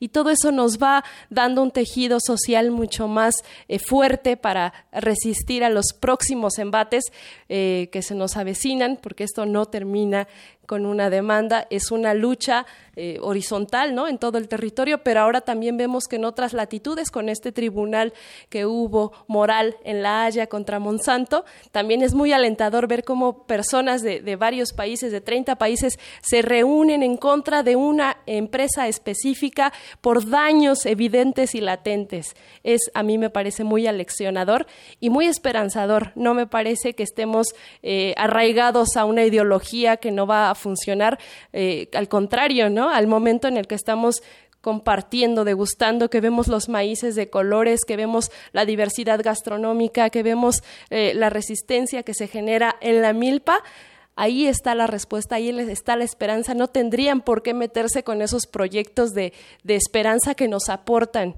nos aportan futuro a todas y a todos. Soy Francia Gutiérrez, soy integrante de la campaña Sin Maíz No Hay País. Invitaría a las y los estudiantes a que si consumen maíz se hagan saber defensoras y defensores de esta identidad como mexicanos y eh, a seguir extendiendo este conocimiento que es privilegiado ser eh, parte de la comunidad universitaria, compartir esta identidad también a través del maíz. Todos y todas somos comunidad del maíz tan brillante y tan joven, Francia Gutiérrez. Le mandamos un abrazo gigantesco a ella y a todos los que conforman Sin Maíz No Hay País. Importante todo el mensaje que nos da. A ver, nos escribe por ahí Alejandro Geordorica y nos dice, Roberto González Barrera es el enemigo número del maíz, de la masa y la tortilla. Gracias a él la calidad es ínfima. Eh, nosotros te preguntamos, Alejandro, ¿te refieres a, al fundador de Maseca? Eh, lo, lo, investigamos y seguiremos esta conversación más adelante porque es interesante lo que nos está planteando. ¿Con, ¿Con qué cerramos? Alberto Betancourt? Pues mira, tuve oportunidad de platicar con el doctor Rafael Ortega Pasca, profesor de la Universidad Autónoma de Chapingo. Es un experto en, maíz, eh, es verdaderamente una autoridad, una de esas, una como dijeran en las comunidades indígenas, una biblioteca ambulante. y pues él me planteó que en realidad eh, las comunidades locales han realizado un fitomejoramiento a lo largo de milenios mediante el cual han enriquecido la variedad genética del maíz para adaptarlo a las condiciones del territorio mexicano. Nosotros tenemos una gran variedad de semillas de maíz que pueden sembrarse desde el nivel del mar hasta los 3.000 metros de altura y desde lugares donde llueve muy escasamente, no sé, Tehuacán, Puebla, por decir algo, donde llueven, imagínense ustedes 300 mililitros al año. Imagínate lo que es la proeza técnica que significa que un campesino a través de generaciones haya logrado producir una semilla que puede dar mazorcas con 300 mililitros de agua al año. O sea, llueve dos veces al año, doce veces se riega con gotitas y crece el maíz. Eso es un milagro. Pero también se han producido maíces que pueden crecer en lugares donde lleve cuatro mil mililitros al año. O sea, donde cualquier cosa se pudriría si no hubiera esa historia de mejoramiento. Nos contó muchas cosas Rafael eh, Ortega y Paz, que me da pena que ahora no podremos eh, terminar de, de escribir lo que él nos dijo, pero él básicamente me planteó que los norteamericanos cuando hacen transgenes bombardean y eliminan a los monstruos y sacan del mercado a los productos libres, pero en México nosotros tenemos otras categorías, nosotros, eh, digamos, sembramos maíz, no solamente para el ganado, sino que sembramos maíz porque forma parte de nuestra cultura. Es nuestra identidad. Eso quiere decir que nuestros criterios de fitomejoramiento son mucho mayores, eh, mucho más amplios y barrocos que los que existen en Estados Unidos y por eso tenemos que cuidarlos, para cuidar nuestra propia cultura. Yo quisiera cerrar diciendo que la demanda colectiva ha logrado que por mandato la demanda colectiva contra el maíz transgénico ha logrado que por mandato judicial se suspenda provisionalmente la siembra de maíz transgénico en todo el país, eh, como ya hemos mencionado, y eso significa un triunfo muy importante. Yo creo que si cada uno de nosotros defiende el maíz desde su propia trinchera, el canto del maíz enriquecerá y perdurará el vals de un acontecimiento erótico que ocurre en el campo mexicano dos veces al año, el momento en el que la espiga suelta su polen, eh, digamos, estimulado por, la, por el gilote, que es la, planta femenina del maíz, y, y, lo, fecunda gracias a las abejas alcahuetas que llevan el polen desde la espiga al gilote. Quisiera concluir simplemente pues invitando a nuestros amigos del auditorio para que nos acompañen el próximo 29 de noviembre, a partir del próximo 29 de El noviembre, 29, ujú. a la Feria de la Diversidad Biocultural. El día 29 será inaugurada. Es una feria que hemos organizado un gran número de investigadores y organizaciones campesinas defensores del medio ambiente para celebrar los centros de origen de la biodiversidad. Esta feria le dejaremos el programa a Vania para que nos haga favor de, de pos- de postearla. Por supuesto. Es una feria que se va a desarrollar en un lugar realmente muy simbólico, el Museo Nacional de las Culturas, en la calle de Moneda, Sí. a un costado de Palacio Nacional. Pues un abrazo para todos, muchas gracias por abrir este espacio para defender el maíz mexicano. No, gracias a ti por tomarlo, Alberto. Además, Alberto, se van a quedar muchas preguntas. Nos escribieron tantas cosas que vamos a tener que hacer pronto. Una segunda parte para seguir defendiendo el maíz desde todos los frentes que, que tengamos a nuestro alcance. Eh, no nos podemos despedir sin que nos digas qué vas a hacer hoy. Porque queremos irnos contigo hoy a, fe- a Ah, pues, festejar. estamos festejando el Día Internacional de la Filosofía. Eh, la UNESCO nos hizo favor de invitarnos a participar en las jornadas que se van a realizar el día de hoy en Presidente Mazarik 556. A mí me toca participar a las 4 de la tarde. Voy a tener el honor de estar con la doctora Fernanda Navarro y Ujú. vamos a hablar sobre filosofía y pensamiento indígena en el México contemporáneo. No, hombre. Excelente, queridísimo. Pero hay, hay mesas todo el día. Échenle un ojito al programa que está en la página de la UNESCO y de la Secretaría de Cultura de la Ciudad de México. Nos das muchas respuestas, querido Alberto Betancourt, pero gracias a la filosofía y gracias a cómo nos estás replanteando las cosas, nos dejas muchísimas preguntas. Gracias. Un abrazo para todos.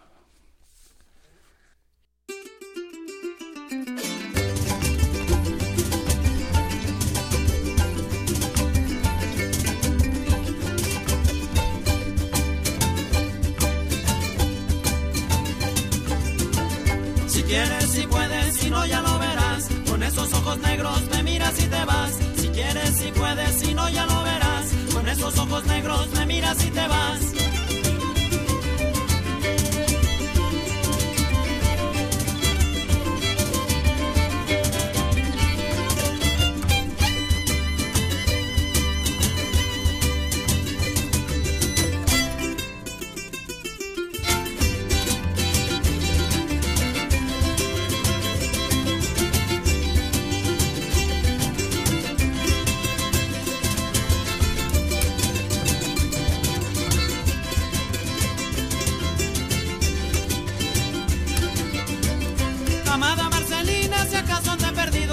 Alma se empecina en estar por ti rendido. Amada Marcelina, si acaso te he perdido, que mi alma se empecina en estar por ti rendido. Colas, colas, colas y Nicolás, lo mucho que te quiero y el mal pago que me da. Si quieres, si puedes, si no ya lo verás. Con esos ojos negros me miras y te vas.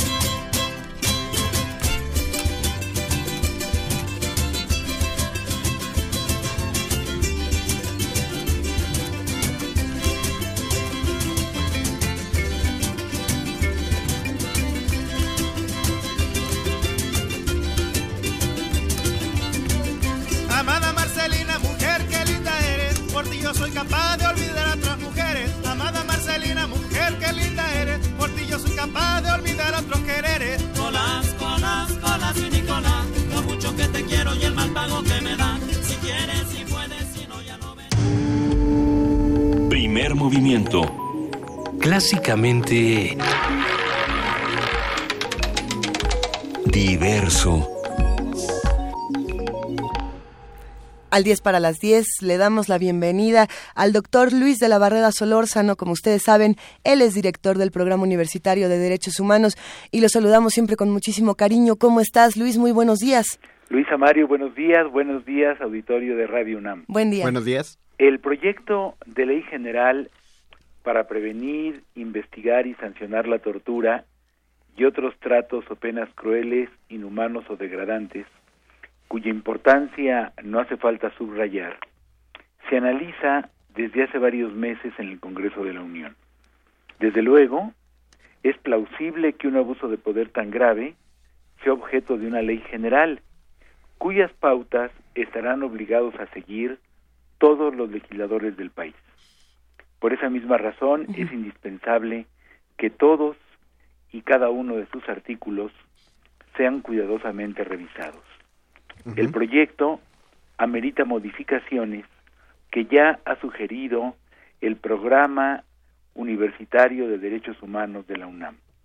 Me referiré en este breve espacio a la que creo más indispensable. Se prevén varios supuestos de tortura. Uno de ellos, el que se refiere a la forma más antigua y usual de ese delito, está definido como la conducta del servidor público que con cualquier finalidad cause dolor o sufrimiento físico o psíquico a una persona. En esa definición se omite calificar como grave el dolor o sufrimiento que debe caracterizar a la tortura.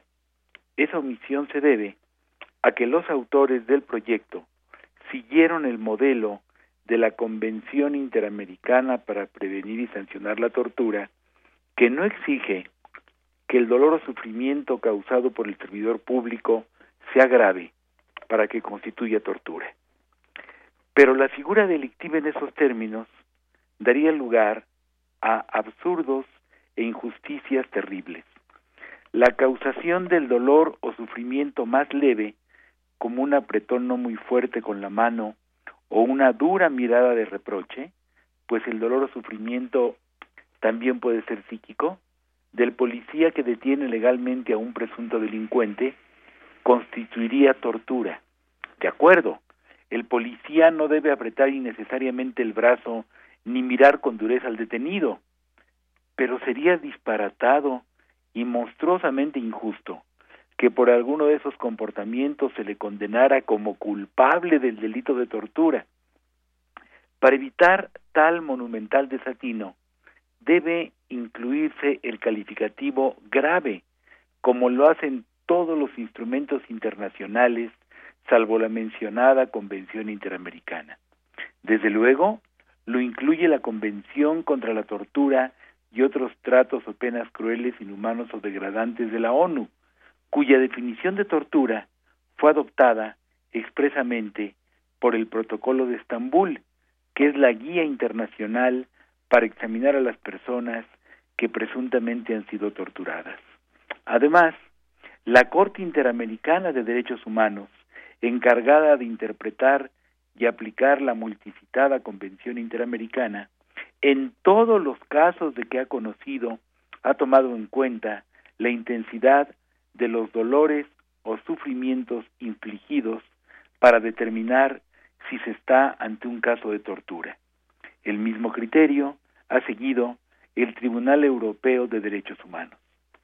Sería en extremo irrazonable e inicuo que al servidor público que causara a una persona un dolor o sufrimiento leve se le considerara autor del mismo delito que al que infligiera a la víctima un dolor o sufrimiento insoportable.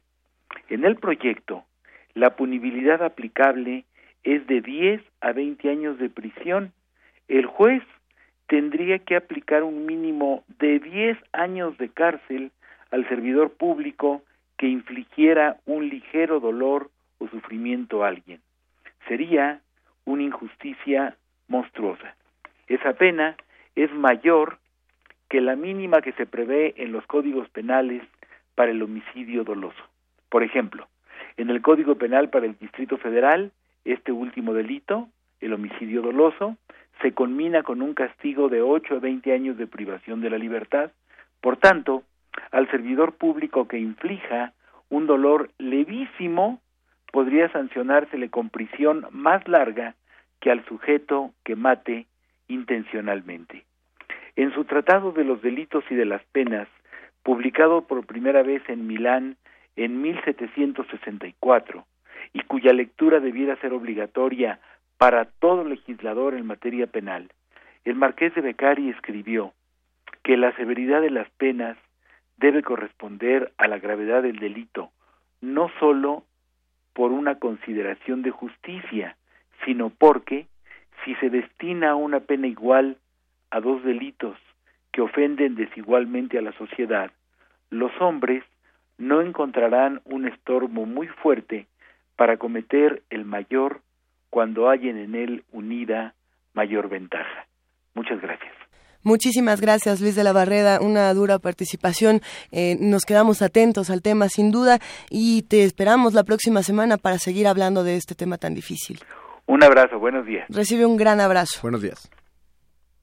Vamos a escuchar a continuación una nota de lo que está ocurriendo aquí en la universidad. Eh, para, para estos temas difíciles siempre están los libros para apoyarnos, Conde. El Auditorio Antonio Caso fue sede de la decimocuarta Conferencia Internacional sobre Bibliotecas Universitarias, donde se analizaron los sistemas bibliotecarios y su capacidad para responder a la demanda de usuarios. Los detalles con nuestro compañero Antonio Quijano. Con el objetivo de analizar la forma en que los sistemas bibliotecarios planifican y gestionan sus acciones para mejorar su funcionamiento e incrementar su capacidad de respuesta ante las demandas de los usuarios, se realiza la decimocuarta Conferencia Internacional sobre Bibliotecas Universitarias. El encuentro reúne a expertos internacionales en el Auditorio Alfonso Caso de Ciudad Universitaria, durante la inauguración, Leonardo Lomelí, secretario general de la UNAM, señaló que durante el encuentro se analizará el desarrollo y prospectiva de los sistemas bibliotecarios. Los temas de discusión que se abordarán en las mesas apuntan hacia transformaciones profundas en el ámbito bibliotecario respecto a metodologías para la evaluación de la capacidad de respuesta de los sistemas bibliotecarios, mejores prácticas y formas de organización, gestión del conocimiento y de contenidos, el bibliotecario como profesional de la información capaz de dinamizar las actividades de la biblioteca, el valor agregado en los servicios bibliotecarios y de información. Finalmente, se analizará el tema de la biblioteca inteligente como una nueva opción que ofrezca, de forma integral, servicios de información para los usuarios de hoy y de mañana. Mencionó que la segunda década de este siglo plantea importantes retos para los sistemas bibliotecarios. Tengan presente que en esta segunda década del siglo XXI nuestra sociedad ha evolucionado de manera acelerada, lo cual se ve reflejado en todos los ámbitos, así como también en las actividades sustantivas que nos ocupan, como son la docencia, la investigación y la difusión de la cultura.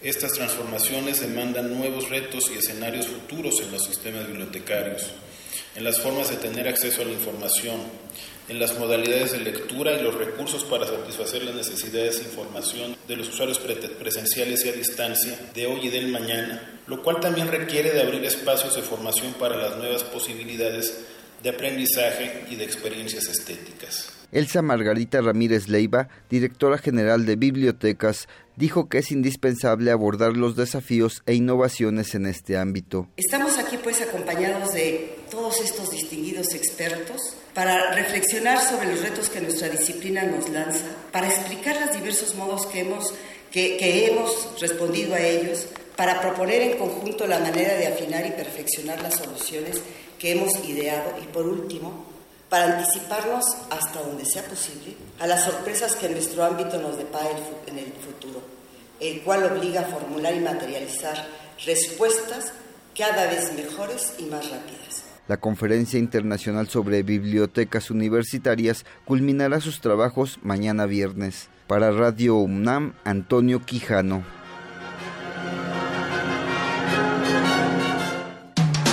Búscanos en redes sociales, en Facebook como Primer Movimiento UNAM y en Twitter como P Movimiento o escríbenos un correo a primermovimientounam@gmail.com. Hagamos comunidad.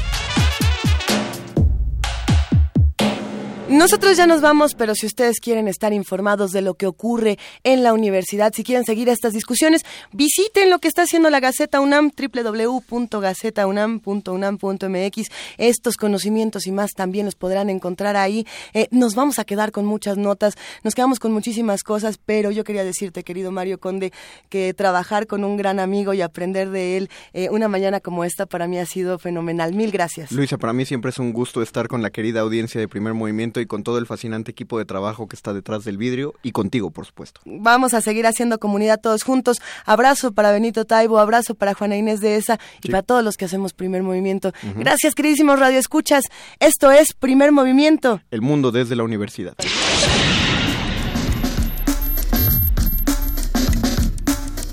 Radio UNAM presentó Primer Movimiento. El mundo desde la universidad.